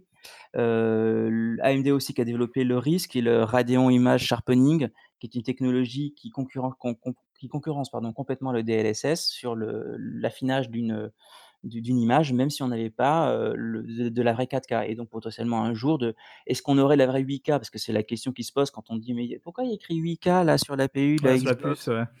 bah, parce que grâce à ces technologies VRS, RIS, heu, Radeon Image Sharpening. Et encore une autre que j'oublie, heu, je pense que le but, c'est pas de dire qu'on fera de la 8K native avec, heu, une Xbox qui sort en 2020, mais c'est qu'ils pourront faire en revanche un rendu compatible 8K, heu heu, à partir d'une résolution en 4K et du coup, ça fera, une très bonne illusion, je pense.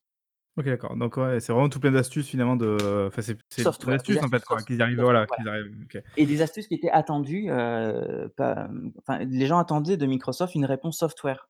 Parce que la OK. loi de Moore, elle elle diminue largement. La loi de Moore ne permet plus d'évoluer aussi vite les CPU et et les GPU et du coup, heu, clairement ça a été dit, hein, heu, par Phil Spencer, il en a parlé cette loi de Moore, il fallait donner une solution software. OK.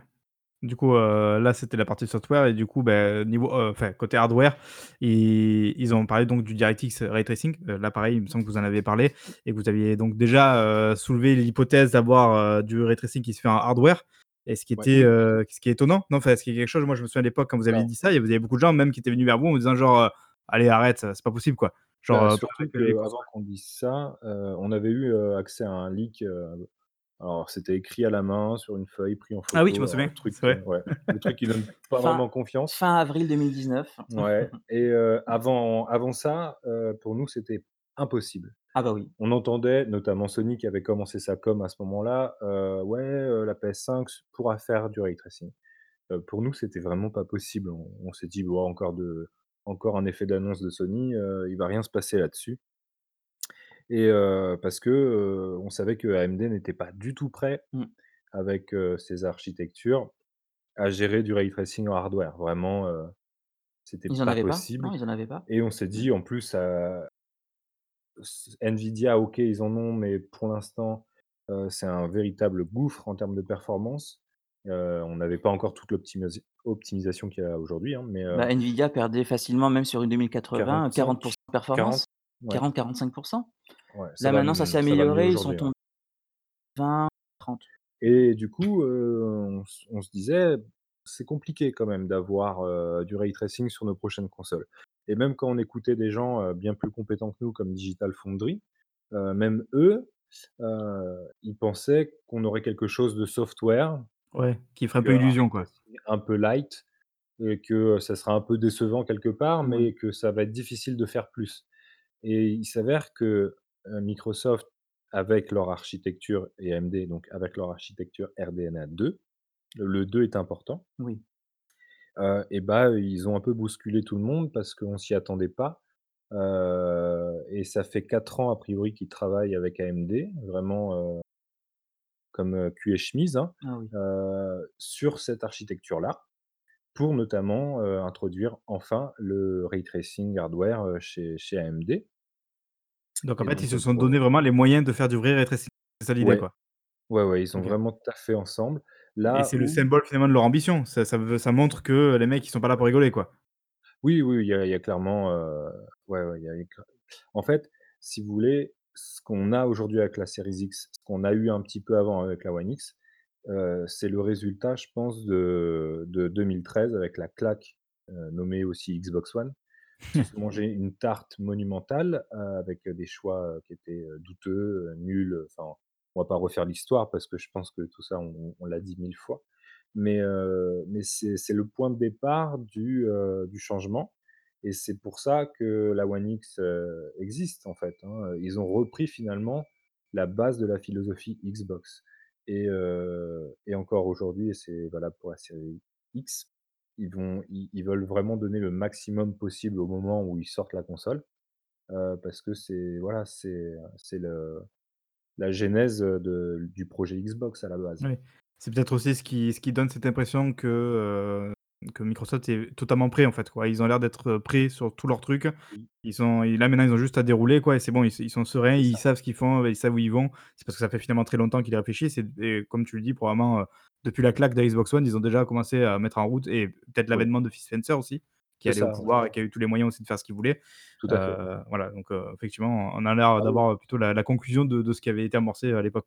C'est clair que là, on on arrive sur un point, culminant de de de l'ère Spencer, je pense, et c'est grâce à à Satya Nadella, hein, enfin, grâce à Don Mattrick qui s'est royalement planté, Aussi, oui. Satya Satya Nadella, le le patron de de Microsoft, qui a nommé, Phil Spencer à ce poste et heu, qui, heu, notamment et là, ça a été le vraiment le summum du truc, en septembre 2017, Ouais, il a heu, ouais. il a voilà, il a il a g fait, heu, il a promu finalement Phil Spencer. Il lui a donné les pleins pouvoirs, heu, il lui a donné son propre budget. Ah, Donc il a encore Xbox upgradé au sein même de Microsoft, quoi. Ouais, Xbox ne dépendait plus de Windows et du bud et du budget de Windows et heu, il est devenu, heu vraiment, heu, le le le type qui a intégré le cercle fermé autour de Satya Des Nadella. grands patrons, ouais. Ouais, Mmh heu, mh. donc heu, dès qu'il veut prendre une décision, il va en référer directement à lui et à personne d'autre. Il y a plus Ouais. d'intermédiaire, Il est plus tributaire d'une autre, section de C'est de ça Microsoft, quoi. Là, et c'est du coup, voilà, c'est le le résultat, on le voit aujourd'hui sur le hardware. Le résultat, on le voit aujourd'hui aussi avec les studios. Heu, on va pas trop digresser là-dessus, mais mais c'est aussi le résultat de tout ça et et maintenant, ils se font plus chier les mecs. On on va on va être clair, c'est ils mettent, les moyens, quoi. Heu, Sony, on va pas trop parler d'eux parce qu'après on va nous taxer de voilà, mais heu, Sony, heu, finalement, ils sont beaucoup plus, heu embêtés dans le sens où ils ont un un budget théorique à respecter au maximum parce que le le le leur business à eux, c'est beaucoup PlayStation maintenant. Heu, le reste, ça va pas forcément très bien. Heu, donc le le la leur plus grosse partie, c'est PlayStation. Ils ont ils peuvent pas faire des folies. Il faut qu'ils soient cohérents, heu, commercialement parlant, sinon on va repartir sur un scénario catastrophe à la PS3 et c'est c'est pas viable pour eux économiquement aujourd'hui. Oui, tu Microsoft veux dire que du coup, Microsoft a les reins solides derrière, ils ont tout à tout plein d'autres, services, tout plein d'autres, heu, branches de trucs qui leur permettent d'avoir les les sous besoin derrière, ouais, quoi. tout à fait. Xbox, rapporte de plus en plus, OK, mais comparé au reste, Azure, Ouais, ça Office, reste une goutte d'eau, c'est pas grand chose, donc ils peuvent prendre Ils des peuvent risques dépenser. Mmh et ça se ça se répercute sur le hardware, ouais. Mmh. d'accord. Heu, du coup, on passe au au au point suivant, mais ça, c'est je pense que c'est pas trop une surprise, vous me confirmerez, le stockage SSD. Ça, Ouais. heu, ça semblait logique dans la continuité, non, de ouais. A priori, ils voilà. l'ont bossé aussi. C'est pas juste, heu, un SSD calé dans la console et puis, on est content. Heu, ils l'ont bossé. Alors, dans quelles conditions et dans quel, On sait heu, pas on encore. sait pas encore, c'est un peu trop tôt. En revanche, il va permettre pas mal de choses et notamment la fameuse, hem, fonctionnalité Quick qui qui a resume. été annoncée, le Quick Resume, ouais. Donc savoir switcher entre plusieurs jeux. Voilà, je commence une Oui, comme je partie, disais tout à heu, l'heure, ouais. d'Apex, heu heu et puis, heu, je continue, heu, je sais pas, Assassin's Creed, heu Heu, voilà et je peux reprendre l'un ou l'autre sans que ça coupe. Ouais, il y aura Oui, plus j'avais d'enjeux en cache, en fait. Ouais, Ouais, j'avais vu un exemple justement, quelqu'un qui disait en gros, heu, toi, tu es sur pote arrive en coop pour pouvoir faire le truc, bah, le temps que le mec arrive, tu peux te lancer vite une partie de Rocket League, heu, en attendant, ça, et hop, après du coup, tu reviens juste sur Halo, enfin, il y a rien qu'à bouger, l'un sur l'autre, voilà quoi. Ça, c'est vrai que c'est et intéressant, ça, quoi. c'est en partie grâce à ce ce SSD custom, Du coup, la question, vis-à-vis du SSD, c'est le la capacité capacité de stockage, non? C'est ça où ouais. on n'est pas trop bah sûr encore de ce qu'il faut faire? mmh, là-dessus, on sèche un peu. Là, On va Ah, heu, on on se sèche un pose peu la Question qui là-dessus. 500, 1 fâche. téra, ça fait 100 bah, gigas, 1 téra. idéalement, il faudrait 1 téra Alors, on pour que voit tout le monde soit content. difficilement ouais, heu, 500 s'ils nous arrivent avec 500 gigas, Il y a 2 je jeux et c'est rempli, quoi. 3 voilà, jeux, c'est Ouais, rempli, quoi. ils vont ils vont se manger une, un petit bad buzz et pour l'instant, ils sont sur tellement une bonne pente, ça serait Oui. dommage. Ouais, mais Mais, du coup, pourquoi ne pas l'avoir confirmé déjà, quoi? Est-ce que Eh c'est fait ben, ah! Parce que ça, c'est typiquement le genre de choses le ping-pong avec avec Sony, en fait, hein. Heu, la RAM, la quantité de RAM, Le heu, SSD. le SSD, tout ça, c'est des trucs qui peuvent changer assez rapidement Oui, dans sur la conception d'une console. Là où on peut plus changer l'architecture, heu, en 2 mois, hein, c'est pas possible. et du coup, ces ces données-là, on on les saura vraiment à la toute fin, quand les productions seront sûrement lancées, pour plus que, le voisin d'en face, dise: «Eh ben, moi, j'en rajoute, la moitié». Enfin, voilà. Ouais, Oui. d'accord, ouais. À l'époque, heu, de la 300 heu, de la One et de la la One. PS4, c'est ce qui s'est a priori passé, heu, au niveau de la sûr, c'est RAM. sûr même. Ouais, la la la Xbox en avait 8, comme, comme on a toujours connu. La PS4 on aurait dû en avoir 4 et a priori, Sony a eu vent un peu de de cette histoire de RAM chez Xbox et a fait monter, la RAM à 8. Donc ça paraît un peu, aujourd'hui, difficile à croire qu'on était passé à un cheveu d'une PS4 à 4 gigas de RAM. Mais, heu, voilà, c'est le typiquement le genre de détails qui peuvent, heu, Mmh. changer, heu, si, heu, le voisin est au courant, heu, suffisamment en amont. Oui, surtout si jamais finalement Sony est près de son budget, heu, c'est c'est ce ce genre de détail où ça peut se jouer du coup, heu, enfin je Ouais, dirais, ils disent si jamais Xbox met que, entre guillemets «500 gigaoctets», je peux du coup c'est bon me permettre de mettre 500 gigaoctets et je gagne sur mon budget. Alors que si, heu, Microsoft annonce 1 téra, heu, ça va plus ou moins les obliger peut-être à s'aligner, heu, c'est PS4, ça. heu, à défaut de ouais tout à de fait. Exactement, ou ou même faire la différence en disant: «Ah, Xbox ne met que 512 gigas, bah nous, mais puis on sera plus généreux». ouais. Ah, il y a il y a plein de choses comme ça. Si je peux me permettre, parce que là, je je je on a juste, hem, un petit détail que je voulais vous préciser sur la partie technique, après je vous embête plus avec, mais comme j'adore ça, j'avais en besoin qu'on me dise parce que c'était pas précisé. Heu, le RDNA2, heu, c'était très important de le souligner parce que, heu, là, actuellement, en 2019 et c'est ce qu'on pense aussi qui devrait arriver sur PS5, heu, tout le temps à démontrer que ce sera le cas, heu, seul le RDNA était sorti et le RDNA n'inclut pas, heu, en finalité, le ray tracing hardware. Et du coup, le fait que, Microsoft lundi ait officiellement, dit: «Nous avons du RDNA2», c'était véritablement, la preuve définitive que le ray tracing hardware avec des puces dédiées serait inclus dans la console et pourquoi c'est encore plus important donc de le signaler? C'est que d'une part, normalement Normalement, après tout peut changer, hein, heu, mais au niveau software, le VRS n'est disponible que sur du RDNA 2, pour le moment. Mais bon, j'imagine très bien que dans, heu, 6 mois, 1 an plus tard, heu, AMD le rendrait compatible sur les premières res RDNA. Donc RDNA, c'est les Navy 10, donc c'est-à-dire les Radeon 5700, 5700 XT, les 5600 et 5500 qui sont sortis, heu, il y a pas longtemps après là.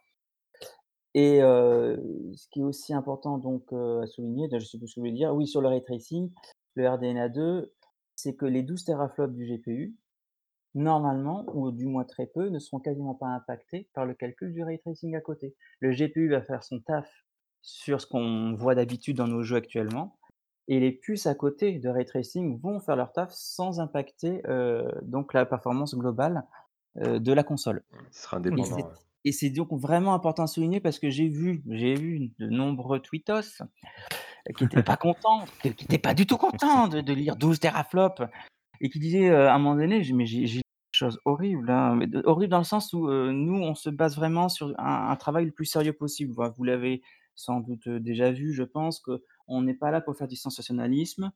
Oui. Heu, quand les gens disaient 12 teraflops, nous, quand on faisait nos articles l'année dernière, on parlait de 11,3 teraflops parce qu'on on estimait que les 12 c'était pour le le le la station F6. la station de développement exactement. On n'est jamais allé sur le sensationna sensationnalisme donc et heu et donc sur les les les tweetos là, il y en a qui m'ont dit: «Non mais là les 12 teraflops, heu, en fait, ils font plus de puissance parce qu'ils ont pas de puce ray tracing», alors que c'était avant lundi, hein, mais bon, heu, j'ai dit: «Bah si, on commence à le savoir et les 9 teraflops et quelques sur une PS5, il y a des puces ray tracing en plus, donc du coup, ce sera équivalent» et La ça aurait été fourberie, ouais. vrai! C'est pour ça que c'est important parce que ça aurait été vrai. Si effectivement on a 12 teraflops, mais que tu as que tu as pas de puce, Et ray tu as tracing besoin de gérer le ray tracing, ouais, ben, d'un seul coup, hardware, c'est OK. comme si tu tombais à 9 Ouais. teraflops effectivement, hein, Mmh. tu enlèves des teraflops pour faire le ray tracing. OK, Donc OK, donc le c'est c'est raisonnement vraiment était dou 12 teraflops, hors finalement ray tracing, Ouais, vraiment le ray dédié au tracing, jeu, quoi.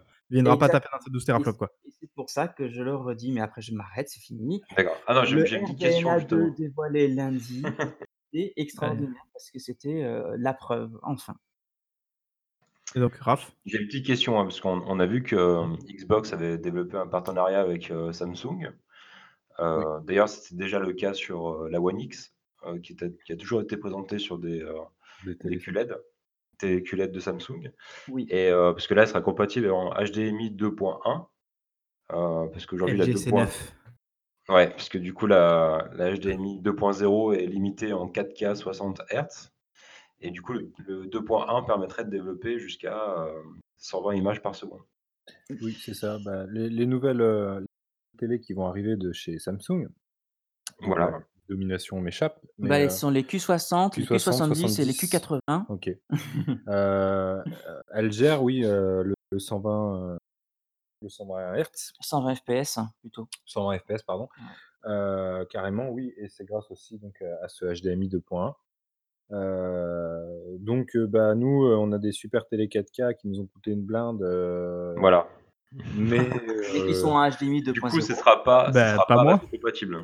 Non, j'ai acheté une télé il y a 2 mois justement parce qu'elle fait partie des de celles qui proposaient le HDMI 2.1 et que j'avais lu effectivement que du coup c'était, Ouais. c'est il y avait de grandes chances que les prochaines consoles passent par là, donc je me suis dit: «Ah bah, du coup voilà». Heu, quand j'ai dû choisir entre la Panasonic et la la LG C9, j'ai pris la C9 pour ça, quoi. Bah, tu as Donc bien Ouais, fait. ouais. Oui, parce que moi j'ai acheté une, QLED, une Samsung QLED, mais de 2016, du coup qui est en 2.0. Ça. du Tu as les coup boules? là, heu, j ouais, du coup, enfin, tout ce qui est 120 FPS, on peut oublier, Tu pourras pas jouer à Ori en 120 FPS. Bon, ça sera en ça, 60 mais mais mais en même temps, bon, c'est un peu la règle du jeu. Moi, tu vois, j'ai pareil que toi, j'ai une Samsung QLED de 2016 que j'ai acheté en Ouais. 2017 en promotion, donc j'avais fait le Tout à fait, bah, comme moi, voilà. Donc je l'ai eu à, heu, je vais pas cacher, je l'ai eu à 1000 € au lieu de 1700, donc Mmh. j'étais pas content de ma dépense et heu, moi je voulais absolument avoir le 10 bits, le HDR parce que c'était ça à ce moment-là qu'il fallait avoir. Ouais, exact. Après, je regrette pas de pas avoir pour l'instant, heu, le 120 FPS puisque de toute manière, heu, ce qui est quand même formidable avec les consoles de jeux, les consoles de jeux, quelle que soit la marque, sont les moteurs de l'évolution de de, mmh, comment dire? De la télé à la maison. Heu, Oui. c'est ce sont elles qui nous font font passer à à la à la Full HD, ce sont elles qui nous ont fait passer à la 4K, ce sont elles qui nous ont intéressés à qu'est-ce que c'est un écran 10 bits plutôt qu'un écran 8 bits? Ouais. Ah bah Tout à oui, fait, heu, ouais. moi je savais pas ce que c'était un écran 10 bits avant et pourquoi c'était nécessaire pour le HDR. Bon, je vais pas vous refaire l'histoire, ce sera trop long encore une fois, mais bon, bah, maintenant, les nouvelles consoles et je pense que la PS5 le fera aussi, elles vont nous apporter ce HDMI 2.1, elles vont apporter ce po cette potentialité parce qu'attention, ce seront pas forcément tous les jeux, mais on verra bien forcément un Oui, ce Forza sera 8 peut-être sur sur les en FPS ou 4K voilà, les 120 jeux. FPS, Ah Forza oui, 8 on est ça d'accord qu'il faut un câble spécifique là, pour HDMI Le 2.1. ah bah le ah bah un Un câble câble HDMI HDMI. Un câble 2.1 HDMI 2.1. Voilà, parce que c'est donc une il bande sera, passante. j'espère quand même fourni avec la console. On est d'accord, non? Oh, bien sûr. oui, ah bah, quand même, j'espère Ils bien. Ouais, avaient j'espère, ouais. fourni ce qu'il fallait avec la One X, il y a pas de souci, je OK, pense. oh, ça va alors. Ouais. Mais ça, parce que le le enfin, nous, on est tous des PCistes, heu, Dreamcast, bah, à part Marc, mais heu, c'est Ouais. vrai qu'une fois que tu Ouais. as goûté au au 140, heu, cent 144 Hz, c'est difficile de revenir en arrière, quoi. Et oui, c'est vrai que nous, on n'a pas connu ça, donc heu, on là, nous, on découvre mieux en termes de console le 60 FPS, on découvre déjà le côté, C'est ouais. confortable du 60 et je sais effectivement que plus on monte en résolu enfin en fréquence et heu, bah, c'est comme finalement plus c'est comme les graphismes, plus Oui. plus Ouais, plus les dur de revenir en arrière, quoi. on revient en Mmh. arrière. Bah, après, c'est Après toujours, heu, ça reste toujours assez compliqué quand même dans tous les cas de faire tourner des gros, gros jeux ultra gourmands en 4K et 144 images par seconde ou même 120. Je pense que ça sera hyper, hyper, Voilà, heu, on rare on les est d'accord que sur. Xbox, ça sera extrêmement les rare et de sera ou les les 320. FPS, heu, enfin C'est pour ça que ouais. c'est pour ça, hein, notamment que les technologies VRS, heu, RIS et et tous ces acronymes-là, heu heu, se mettent en place. C'est pour permettre justement, heu, à à force, hein, pas en 2020, mais au bout d'un certain temps, à à plus de jeux de peut-être atteindre ce 120 FPS qui, encore une fois, effectivement, ne sera pas la généralité pour le moment. Non. Mais ces technologies software sont là pour le permettre. C'est une certitude en revanche. Regardez bien la la One X. Entre 2007 et 2019 déjà, Heu, on avait au début des jeux en 4K 30 et en 2019, on a eu beaucoup plus de jeux qui étaient en 4K avec du 60 FPS quand même, hein. Heu, Gears 5, il y a Wolfenstein Forza. si je dis pas de bêtises, Forza, ouais. Forza, heu, voilà, on se rend compte que a avec le temps qui passe, les la console était capable. Bon, sauf qu'en 2017, c'était pas maîtrisé encore. OK, Ouais. ouais, ça paraît logique, du coup, cohérent. Parce qu'évidemment, donc effectivement, il parle du 120 FPS, heu, dans l'article, mais bon, là, se doute bien que c'est ça sera pas, la majorité des jeux qui seront en sera 120 pour une FPS, quoi. minorité de joueurs, heu, qui ont ils ont ont, heu, les l'honnêteté de moyens. support, support de l'affichage 120 FPS, là je l'ai Oui, c'est vrai. Mmh. avec un support de l'affichage allant jusqu'à 120 FPS et cetera. Donc, mmh, nous, clairement, on était d'accord sur, Tw Twins et moi, sur la question que la majorité des jeux, la garantie, c'est du 4K 60 Oui, je avec ray tracing. je pense que ça, ça sera assez, heu, c'est acquis, hein, quasiment. OK, bah, Et tant c'est mieux. déjà c'est déjà une, une super bonne nouvelle, hein, parce qu'aujourd'hui des jeux qui tournent en 60 images secondes, il y en a pas énormément et enfin, je veux dire, limite, c'est un nouveau monde qui s'ouvre pour les pour comment Oui. dire? «Le le casu console» quoi, entre Non, guillemets. on Ah en a toujours eu des jeux 60, même bien avant, même dans les générations d'avant. Oui, pas bien sûr, c'était pas la mais norme, quoi. c'est pas la Mais c'est norme, Ah pas oui, la voilà. norme. moi je. Non. n'oublierai pas F0, hein. Alors, je veux pas dire bêtise, mais je crois que Metal Gear Solid 2 est à 60 FPS aussi. Enfin, c'est possible, oui, c'est Oui, possible. c'est Il y a oui. des et chances, ouais. pas le 3 par contre, ce qui était un peu, bon, un peu curieux, mais voilà. Et je me demande Hem si dans les environnements justement dans MGS2, dans les environnements extérieurs, c'était en 30 et genre à l'intérieur, c'était en 60. Je me demande s'il y a pas un truc comme ça Bah, ou vu que les les environnements extérieurs, ça se contentait d'être, heu, un ponton, heu, enfin, je pense, ah oui, enfin, un remarque, pont, oui. c'était pas non plus, C'est pas voilà, faux. c'était pas du coup, bah, globalement sur la partie technique, je crois qu'on a un peu tout vu là. Alors il y a vite fait un truc, vis-à-vis, heu, alors il disait, heu, dynamic la latency input par rapport, heu, aux manettes, si j'ai bien compris et le fait qu'il y Oui. aura du coup moins d'input, heu, quand on va appuyer que ça Oui, arrive, bon, sur ça, c'est un peu de la branlette parce que, Ouais, enfin, ça, j'ai jamais vu quelqu'un de du coup, alors on finit, vite fait, le gros morceau entre guillemets, c'est aussi la la rétrocompatibilité. Juste, est-ce que, on on on on parle bien c'est pas une rétrocompatibilité rétrocompatibilité pardon totale. C'est juste en gros, Non. comme un peu, les les jeux Xbox One seront compatibles donc sur Xbox Series X, on est d'accord?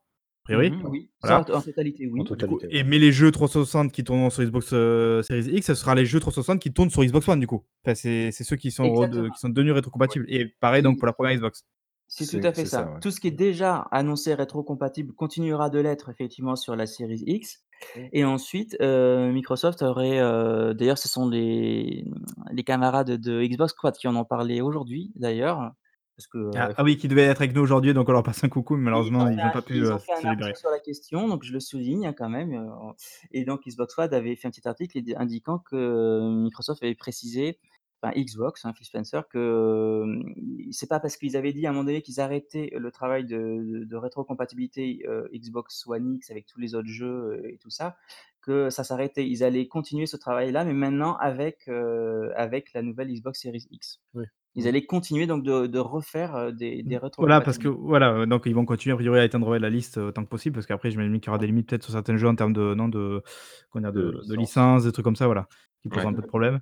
Après, en termes de trucs qui étaient vachement intéressants, moi j'ai bien aimé l'idée du smart, delivery. L'idée c'est de dire que si vous achetez un jeu sur Xbox One, vous l'avez automatiquement, sur Xbox, Series X, pas besoin de le racheter ça. quoi. Ça, ça sera quoi qu'il arrive, tous les first party le prendront en compte. Heu, un peu, bah, finalement un peu dans l'idée du crossplay, c'est-à-dire tous les cross enfin non, si? Dis une bêtise, crossplay, je sais pas si tous les first party de Non, c'est cross, heu, cross buy, tu veux dire, non, Oui, le cross-buy, pardon. Ouais, ouais, Cross-buy. cross-buy, ouais. Xbox Play Cross-buy. Anywhere? Ouais, le voilà, c'est ça, c'est ça, voilà, c'est c'est ce dont, Bah, dont faut se souvenir aussi que le le cross-buy, c'est un truc, que Sony avait instauré aussi il y a quand même, pas mal de temps, bah, sur Entre la PS3 je crois. Vita et la Ouais, Oui, c'est ça. PS3, Mmh. PS4.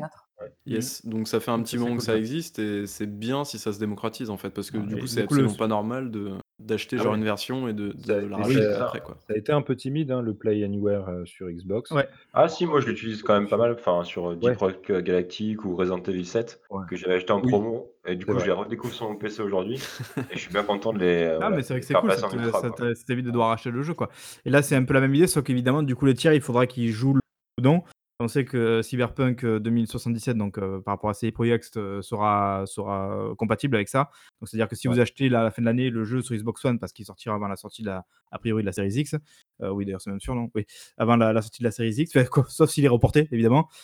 Du coup, vous aurez pas besoin de le racheter sur Xbox Series X. Quand la console sortira, bah, vous y aurez aussi accès, sur, Ouais sur la Series X, donc ça, c'est super cool, je trouve. c'est une bonne nouvelle, ouais, ouais et ça évitera, les les dérives qu'on a pu connaître. Alors pas forcément trop côté Microsoft pour le coup, mais des remasters à foison, heu, Ouais. pour revendre des jeux qu'on avait déjà, quoi. Et Donc oui. heu, ouais, ouais.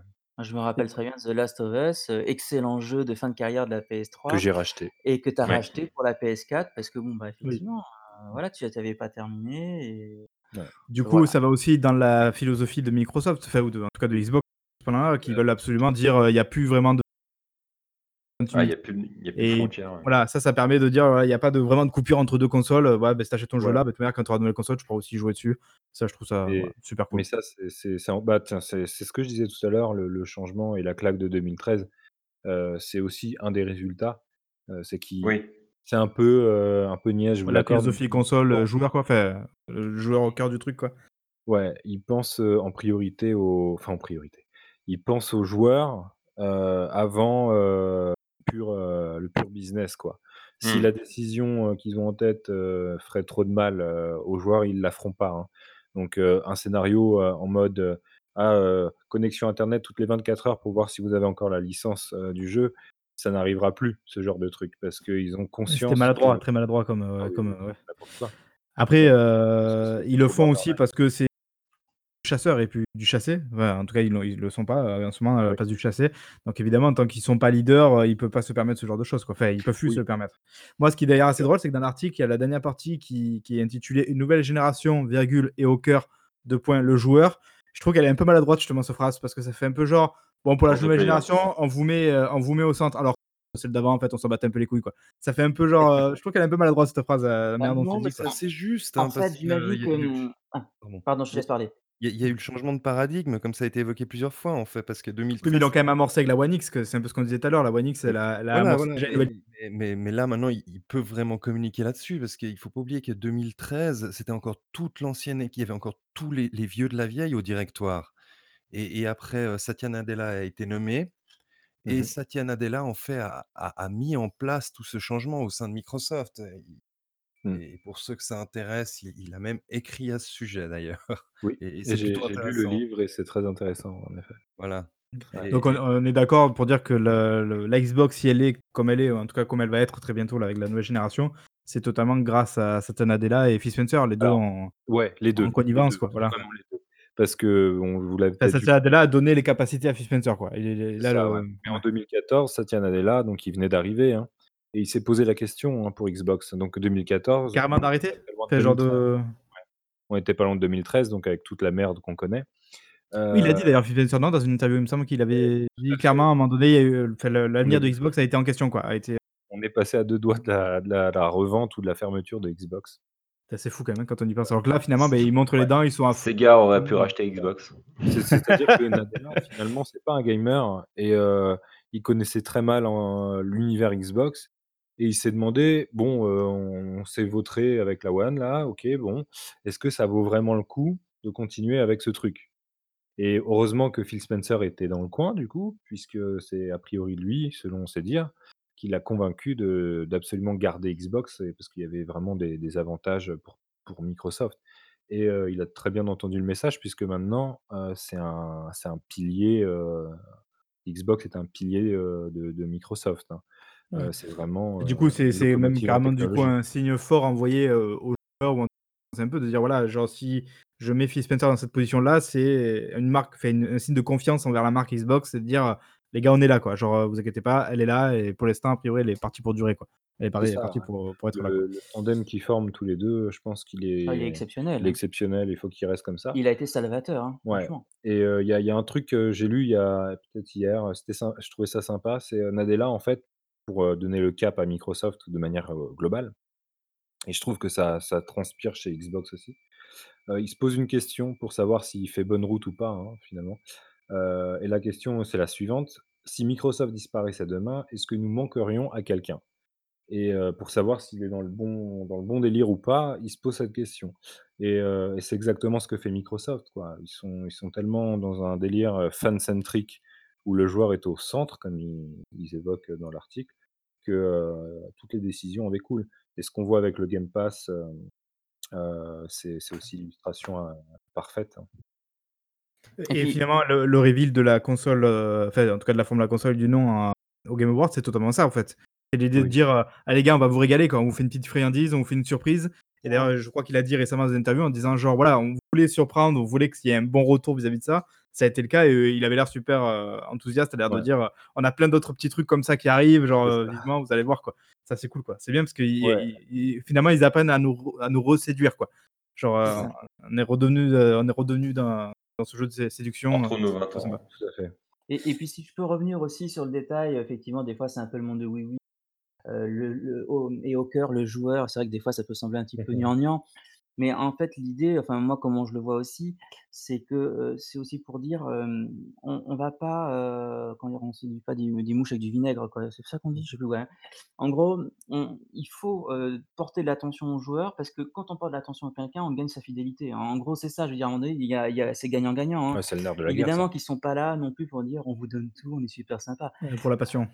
Ils ont de l'argent à faire, ils ont évidemment un un enfin, ils ont, comment dire? Un un système, notamment avec le service qui est très important pour eux. On, se rend bien compte avec le temps, qui qui passe que c'est plus forcément uniquement le nombre de consoles qui se vend qui est important, mais le c'est c'est le service Mmh. qui se vend qui est Ça fait longtemps ça qu'il le dit, hein, vois? Phil Spencer, il a très vite, Exactement et heu, si ouais, on recentré le un client en lui montrant qu'on le respecte et qu'on lui dit: «Mais, heu, écoute, c'est pas grave, achète Cyberpunk en septembre quand il sort et puis finalement, si à Noël, ton papa ou ta maman, ils sont gentils, ouh, tu as le fric et tu t'achètes une Xbox Series X», bah, on te dit: «Ben, tu as pas besoin de le racheter parce que, des développeurs tiers sympas ou des first party, heu, bah, te proposeront immédiatement la version, heu, Series X que tu as acheté en démat ou en physique d'ailleurs, hein». Tu peux acheter oui, avoir, heu, tu peux Ouais. avoir acheté le jeu en phy en physique, tu auras une, une mise à jour en fait, Xbox X, hein.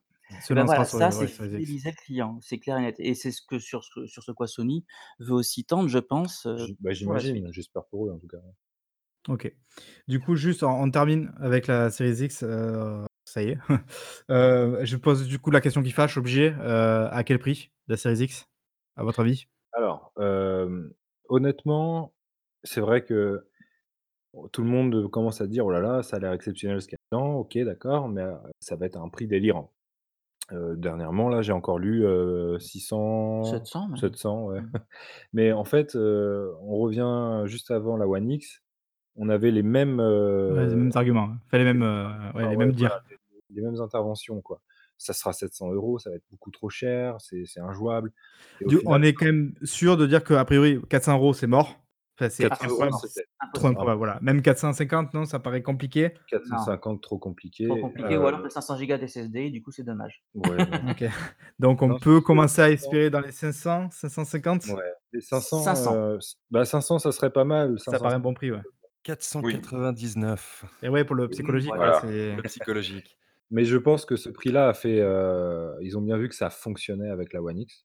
Avant, on on on disait souvent: «Le prix psychologique, c'est 400, il faut pas dépasser 400 sinon ça ne se vend pas». Et heu, c'était vrai, hein, je pense, hein, jusqu'à encore pas il y a pas longtemps. Heu, la toute première Xbox quand elle est sortie, elle est sortie à, si je dis pas de bêtises, à 470.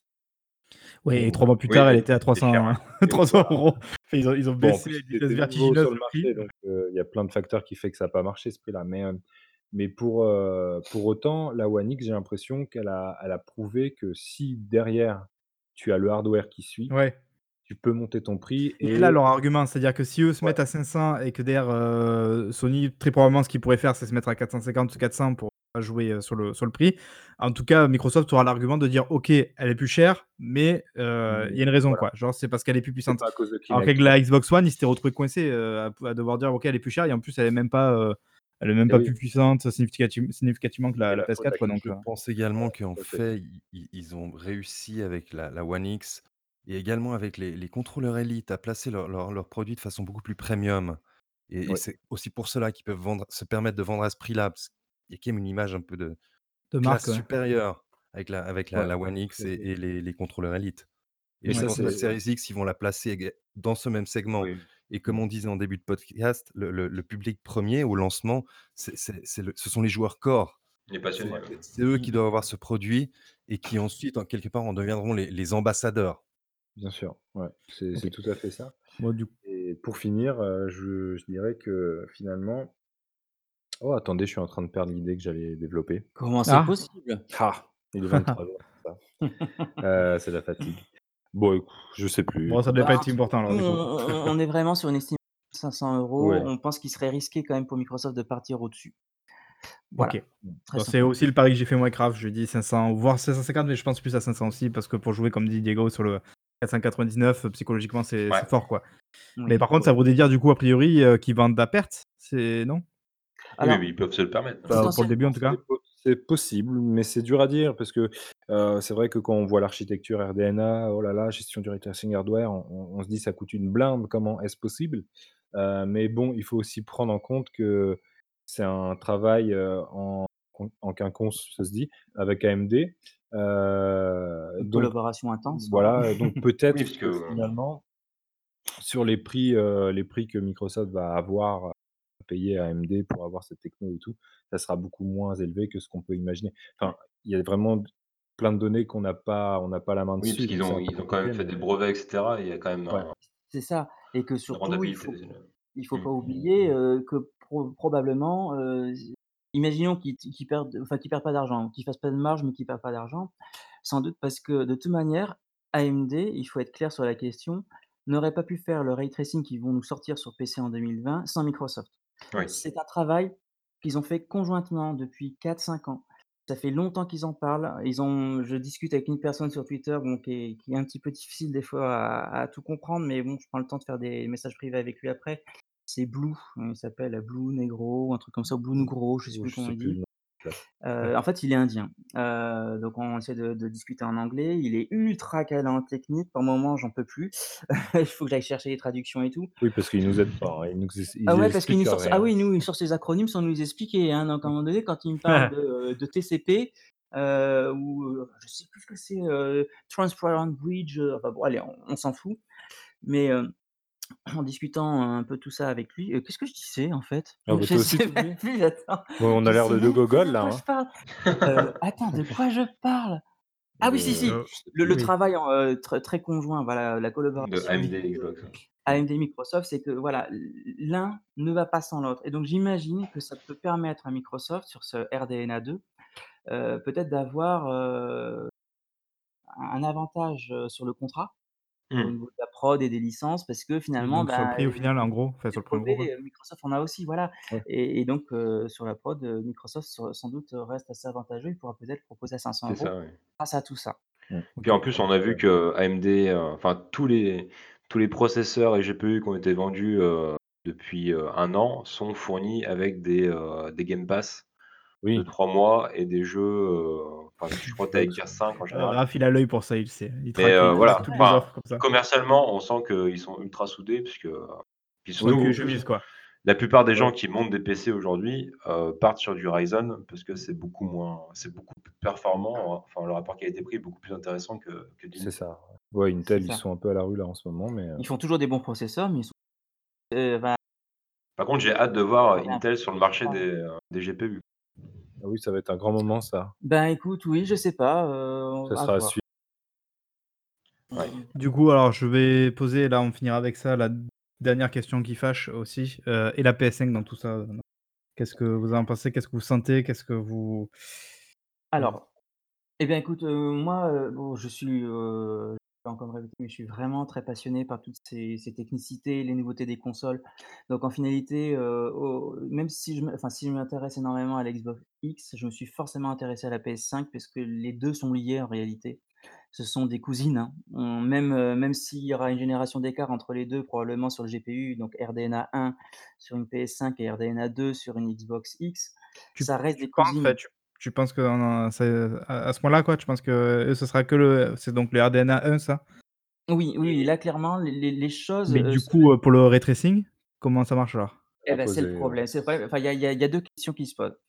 Pour faire simple, depuis juin 2019, en fait, on on on sait quasiment déjà tout. Heu, sauf que beaucoup de gens veulent pas y croire, mais il y a eu une conférence, heu, AMD en juin à la période de l'E3 qui a dévoilé son architecture RDNA, qui a dit très clairement que la PlayStation Next, heu, utiliserait le donc le RDNA, heu, le Navy 10, le Zen 2 et le tout en 7 microns.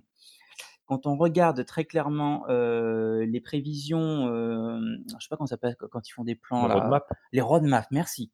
Quand on voit les roadmaps, d'AMD, déjà depuis l'année dernière, ils montraient très clairement qu'il y avait RDNA 1 en 7 microns Next Gen RDNA en 7 microns plus. On sait maintenant que le Next Gen RDNA s'appelle le RDNA 2 et puis ensuite des évolutions, parce qu'ils ont une roadmap qui va jusqu'à 5 microns, 3 microns.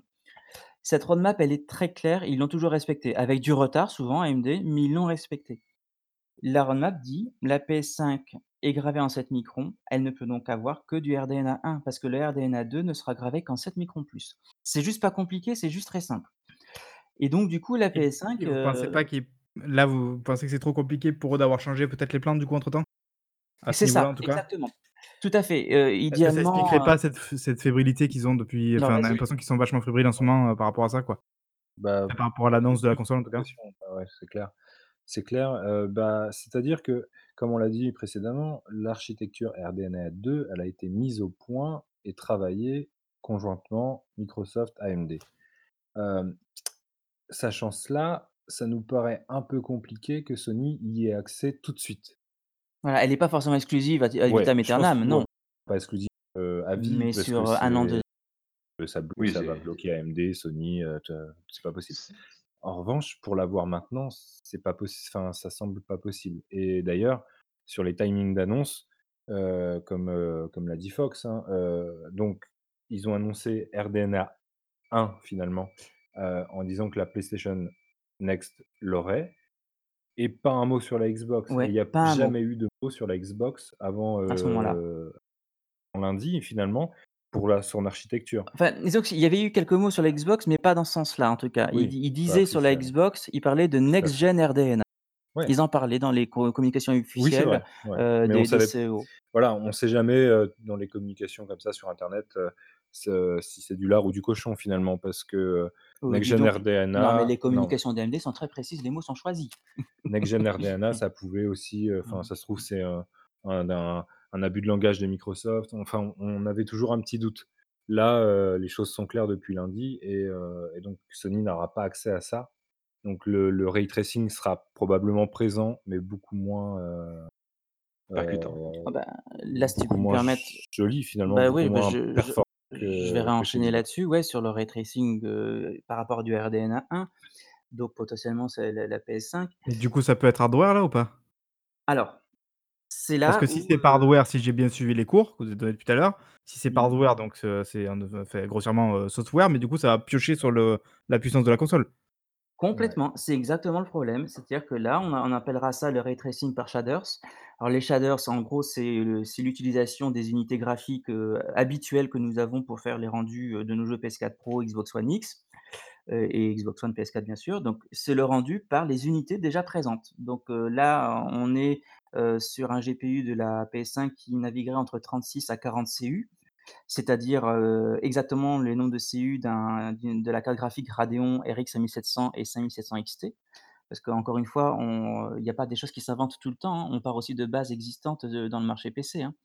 Donc là, on sait que Sony a pioché, heu, sur ce catalogue-là d'AMD et avec 36 à 40 CU, ben, si vous n'avez pas d'unité dédiée au ray tracing, vous allez forcément piocher dans la puissance qui, là, on va dire en moyenne, actuellement, on est sur une hypothèse de 9 teraflops pour une PS5. Bah, vous allez devoir enlever sur 9 teraflops, peut-être 1 ou 2 teraflops pour faire du calcul de ray tracing et qui plus est, ne sera pas forcément, le meilleur ray tracing. Parce qu'il faut savoir que déjà chez Nvidia, quand vous avez une carte graphique RTX, vous avez jusqu'à, si je dis pas de bêtises, 4 niveaux de ray tracing: le low, le medium, le ultra et le ultra high.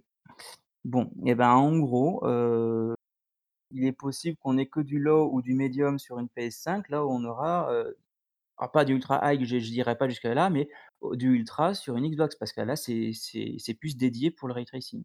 Mmh. Et pour en revenir aussi sur l'architecture, pour, heu, tu as posé la question, heu, est-ce qu'ils peuvent la changer rapidement en cours de route sur, sur une année? C'est le problème, non. Une architecture, quand on la décide, on peut plus la modifier rapidement. On peut modifier au dernier moment la quantité de RAM, le fréquençage d'un CPU ou d'un GPU pour améliorer sa Bah, puissance. concrètement, il faudrait il faudrait combien de temps, heu, pour changer? Parce que, genre, si on part du principe qu'ils l'ont décidé du coup l'année dernière, a priori tout ça, peut-être probablement en début d'année dernière. Si jamais eux, Mmh. entre-temps, ont entendu parler du fait que, heu, Microsoft s'orientait vers RDNA 2, admettons aussi l'année dernière, est-ce que justement il y aurait pas moyen peut-être, heu, quitte à bousculer un peu le planning finalement à la fin et reporter un peu la console, de de se rattraper au heu, Alors d'ici 2 options. 2021 par exemple? 2 options, effectivement. Il y aurait 2 options de modifier une console comme la PS5 où ils estimeraient qu'ils auraient ils auront pas assez de patates. La 1re option, c'est on veut absolument, heu, le RDNA parce qu'il sera pas forcément exclusif, heu, ça j'en suis sûr aussi quand même. On reporte la la sortie de la console. Effectivement, ils pourraient ils devraient la ressor la la repousser d'au moins 1 année complète, donc une sortie fin 2021. Ils pourraient pas le faire plus tôt. Parce que s'ils Mais ils s'en laissent s'en sont beaucoup de rendus compte en terrain à 2000 Microsoft, quoi. Ils laissent du terrain, ils laissent 1 an complet parce que Ou alors ils sortent une un nouvelle console 2 ou 3 ans après? Une nouvelle version? Voilà, c'est aussi une Ou une une version améliorée beaucoup plus rapidement que prévu. Une Une pro, quoi. PS5 Pro pourrait Une pro, sortir à pourrait mmh. sortir plus tôt que la PS4 Pro n'est sortie, c'est-à-dire au bout de 2 ans au lieu de 3 ans. Mais ils se retrouveraient toujours avec, heu, un retard vis-à-vis de Xbox, parce que Xbox, il leur suffirait aussi derrière d'en ressortir encore une, une mid-gen quoi Ah bah, et de repasser devant, quoi. histoire que que la One X, effectivement. ouais, ouais. Alors après, dernière option dont je voulais vous parler pour la PS5, c'est bon, OK, le RDNA 2 et donc le 7 microns plus, parce qu'en fait, ce qui est très compliqué chez un heu, quand on demande à un constructeur de de puces, heu, quand on lui demande de changer de finesse de gravure, c'est ça le problème. C'est qu'il faut revoir la lithographie intégralement, il faut revoir l'architecture, heu, l'architecture de de de comment tu tu vas graver tout ça. Enfin, je je fais, je schématise énormément, mais c'est très Oui. compliqué, en fait. Ça se fait pas comme ça de changer de gravure. Absolument pas. C'est vraiment très compliqué et long et du coup, heu, ils pourraient peut-être et je je leur souhaite presque, hein, heu, ils peuvent peut-être essayer de demander à AMD de rajouter des unités, des unités de calcul en plus, toujours en RDNA 1, qui seraient à côté de l'APU initiale, donc ce qu'on qui sera 36-40 CU et de dédier ces CU-là à du ray tracing. Un petit peu comme la PS3 qui au dernier moment en 2006, 2005-2006, vous vous en souvenez de la PS3? Elle devait sortir avec 2 celles, 2 processeurs celles. Le cell était tellement génial que le cell pouvait faire la partie, heu, CPU et pouvait également faire du graphisme. Vous vous en rappelez de ça? Ouais. Oui, il peut Il aussi manque envoyer de tout le monde bol. sur la la lune et compagnie, donc tout C'était f ça mais aurait mais bien c'était pas ils voulaient vraiment le faire et heu, en 2005, voyant qu'ils y arrivaient pas finalement, la la production était compliquée, ils ils arriveraient pas à tenir le pari. Sur une une une seule année, hein, ils ont dû tout revoir en 1 année. Ils ont dû remplacer le 2e cell par un GPU Nvidia, le RSX, justement, je m'en rappelle très bien. Ils l'ont mis au dernier moment, ça a été très compliqué, la console s'est vendue très cher aussi, pour son Blu-ray aussi notamment, mais ils ont pu faire ça au dernier moment. C'est-à-dire qu'ils ont pas modifié l'architecture initiale de la console, ils ont rajouté un truc à côté, le GPU Nvidia en 2005-2006. Donc au mieux, la PS5, si elle veut tenir, heu, le timing de fin 2020 et avoir un peu plus de patates, c'est peut-être rajouter un élément supplémentaire. Mais sincèrement, plus vous vous demandez, heu, à produire du silicium, plus vous montez le prix de la console. Ah Et et ça, visiblement, Sony, il ils sont paraît oui, il paraît fébrile sur 100 la €. question. Oui, OK, selon les derniers bruits, heu, c'était Ah un ils ont un non. peu de mal Ah là-dessus, ouais. bah et là, clairement, nous, on sait que, heu, en en v en voyant bien la technique, heu, qui est proposée sur la PS5, on sait que la logique a été la même que celle pour la PS4 Pro et la PS4, c'est-à-dire on veut vendre une console à 400 €. Point. Du coup, bon, on conclut après là sur ça là, parce qu'il Ouais. se fait il se fait tard, heu, même si ceux qui nous écoutent pourront l'écouter à n'importe quelle heure. Hem, l'idée, c'est que bon, même si vous, vous êtes évidemment plus du côté Microsoft, euh, très intéressé par ce que fait Xbox et compagnie, vous êtes forcément aussi du coup archi curieux de voir ce que va faire euh, Sony parce que on est sûr de rien et on ne sait pas comment ils vont se diriger, même si on a du coup des, pistes d'idées. Je pense que vous, vous, vous, languissez un petit peu comme tout le monde d'avoir le fin mot de, de, ce qu'ils préparent. Quoi. Et c'est vrai que, comme tu disais tout à l'heure, ils sont vachement silencieux. Et tellement que on, est en train de se poser des questions, c'est suspect. Et, et, et, même quand ils prenaient la parole en début, mi-début 2019, à travers des articles de Wired, je ne sais pas si vous vous souvenez. Oui. les premières infos, c'était sur, chez eux, je crois. Ouais. Tout le monde pensait qu'ils étaient super en avance sur leur roadmap d'ailleurs à ce moment-là, parce que c'était les premiers à, vraiment en parler. mais quand on, lisait ce qui se passait, à aucun moment ils n'évoquaient ce fameux sacro-saint teraflop, enfin de puissance brute de calcul. Il parlait plus du SSD. Oui, ça parlait du SSD, ça parlait plein de trucs à, côté. La manette, ça se fout un peu pour, pour ça quoi. mais pas de ça. Et c'était finalement un petit indice. Alors bon, de là à faire une généralité ou une vérité, peut-être pas quand même à ce moment-là, mais ça donne le là quoi. C'est Sony qui ne parle pas de ça alors que ça a été vraiment un argument pour la One X et et même la, la PS4 Pro, je me souviens, les publicités qui étaient fin 2016, c'était euh, marqué très clairement la console la plus puissante du monde. Ouais, mmh c'est ça. Donc, et d'un coup, on parle plus de ça. Le débat se déplace sur autre chose. Bah, l'immersion. Euh. l'immersion. Et du coup, ça nous avait fait tiquer déjà ah à l'époque. On était surpris. Et maintenant, ils sont en muet complet. Euh, donc, il n'y aura pas de miracle. Microsoft est clairement serein sur ses 12 teraflops et tout, tout ce qui s'ensuit. Euh, donc PlayStation. A priori, de, PlayStation devrait se positionner derrière. Quoi qu'il arrive, il y a très très très peu de chances que ce soit l'inverse. quoi. Et, apparemment, toute l'année 2019 a, posé problème à Sony, puisqu'ils essayaient apparemment, vraiment sans, sans discontinuer, de monter la fréquence au maximum pour réduire ce potentiel écart de, avec Microsoft, probablement. mais du coup, ça inclut des problèmes de chauffe. Enfin, voilà. Donc, je pense qu'ils sont ils sont dans une situation un peu compliquée pour l'instant. Après, ils au niveau hardware, parce qu'après derrière, ils pourront contrebalancer avec leur image, avec Ouais, voilà. des joueurs avec eux. C'est pas qu'il y y a un moment, ils ont, pardonnez-moi l'expression, «merdé dans leur R&D», tout simplement. Oh, oh si, si, si. Mmh. mais est-ce qu'ils ont les mêmes moyens que que Xbox et Microsoft? C'est ça Non, mais ils ont eu plein de problèmes. mais on en discutait, dans les grandes lignes avant. Sony a quand même un problème, un problème de liquidité que, que, Microsoft n'a pas. Et malgré le nombre d'unités de jeux et, de consoles que Sony vendent, ils ont, à mon avis, un cash flow qui est nettement moins bon. Mmh. Ils, ont déjà le cash flow généré générée sur, sur la période en plus. Ouais, bah déjà il y a, y a le cash flow comme dit et moi il y a aussi une autre hypothèse qui c'était avec qui je toujours avec Blue là sur Twitter dont, dont on a discuté, c'est que Très clairement, quand vous voyez ce que Microsoft a annoncé lundi, c'est-à-dire un hardware, en avance sur son temps même, puisque le RDNA 2, n'est pas encore dispo sur PC. En fait, le RDNA 2 sortira en même temps sur PC et Xbox X.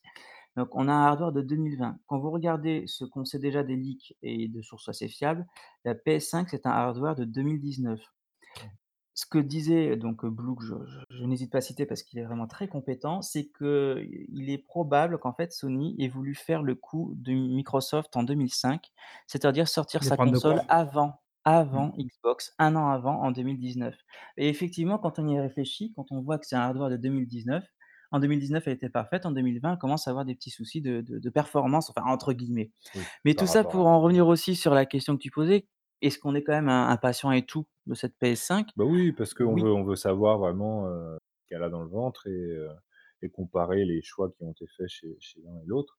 Et ça ne nous empêche pas, voilà, enfin on adore ce que fait Microsoft, ça je pense que tout le monde l'a capté, mais pour autant, on veut bien voir ce que font les ah, vous restez amateur de technique et de jeux vidéo, globalement, Et puis si je peux me permettre aussi ah bah vas-y. d'ailleurs on on, a le fameux argument qui dédouane tous les fanboys ah oui, de non, Twitter. Pas cet ah ouais, non, bah, je, je Vous avez toutes les consoles. On a toutes les consoles. Donc on peut... non, non, mais, euh, moi, moi, moi Euh, je l'ai eu. Et attends, rigole, rigole pas, je l'ai eu. Engage, ouais, avec Tomb Raider dessus. Oh, Alors, non, mais juste pour dire de, de, mon côté, parce que moi j'ai un peu plus d'attente encore que toi, Twins. Ouais. Des, des, fois, tu me le reproches d'ailleurs. Non, je plaisante. Mais non, je suis très impatient de voir cette PS5 parce qu'en réalité, connaissant, hem, les limitations qu'ils ont eues, c'est-à-dire, je suis convaincu que, les grands chefs de Sony leur ont dit: «Bon Marc Cerny, tu es bien gentil, mais tu nous fais une console à 400 € qui qui soit bien équilibrée». C'est pas pas, pas évident non plus. Il faut quand même se mettre à la place de certains ingénieurs. Quand tu as une limite de prix, tu peux pas tout faire. Et ce que je sais aussi, c'est que je suis impatient parce que malgré tout, qu'on aime ou qu'on n'aime pas leur prod, les studios first party de Sony sont quand même, ils l'ont démontré, de Ouais. très bons studios. Ah oui, c'est leur force, des quoi. productions, heu, de très haute volée. Ils sont capables avec, heu, moins de teraflops de pouvoir donner Oui, l'impression qu'ils ont Naughty plus. Dog, notamment. Et Naughty Dog. Santa Monica Games, enfin God of War là, il est magnifique quand même là et où Xbox doit encore construire son parc, de studios first party et prouver avec, eux, ils sont déjà installés, avec le C'est ça. C'est pour ça que du coup, la PS5 moins puissante, oui, mais je suis impatient quand même de savoir comment Sony va s'en sortir. Parce que je pense que les f les first party vont arriver à faire des belles choses.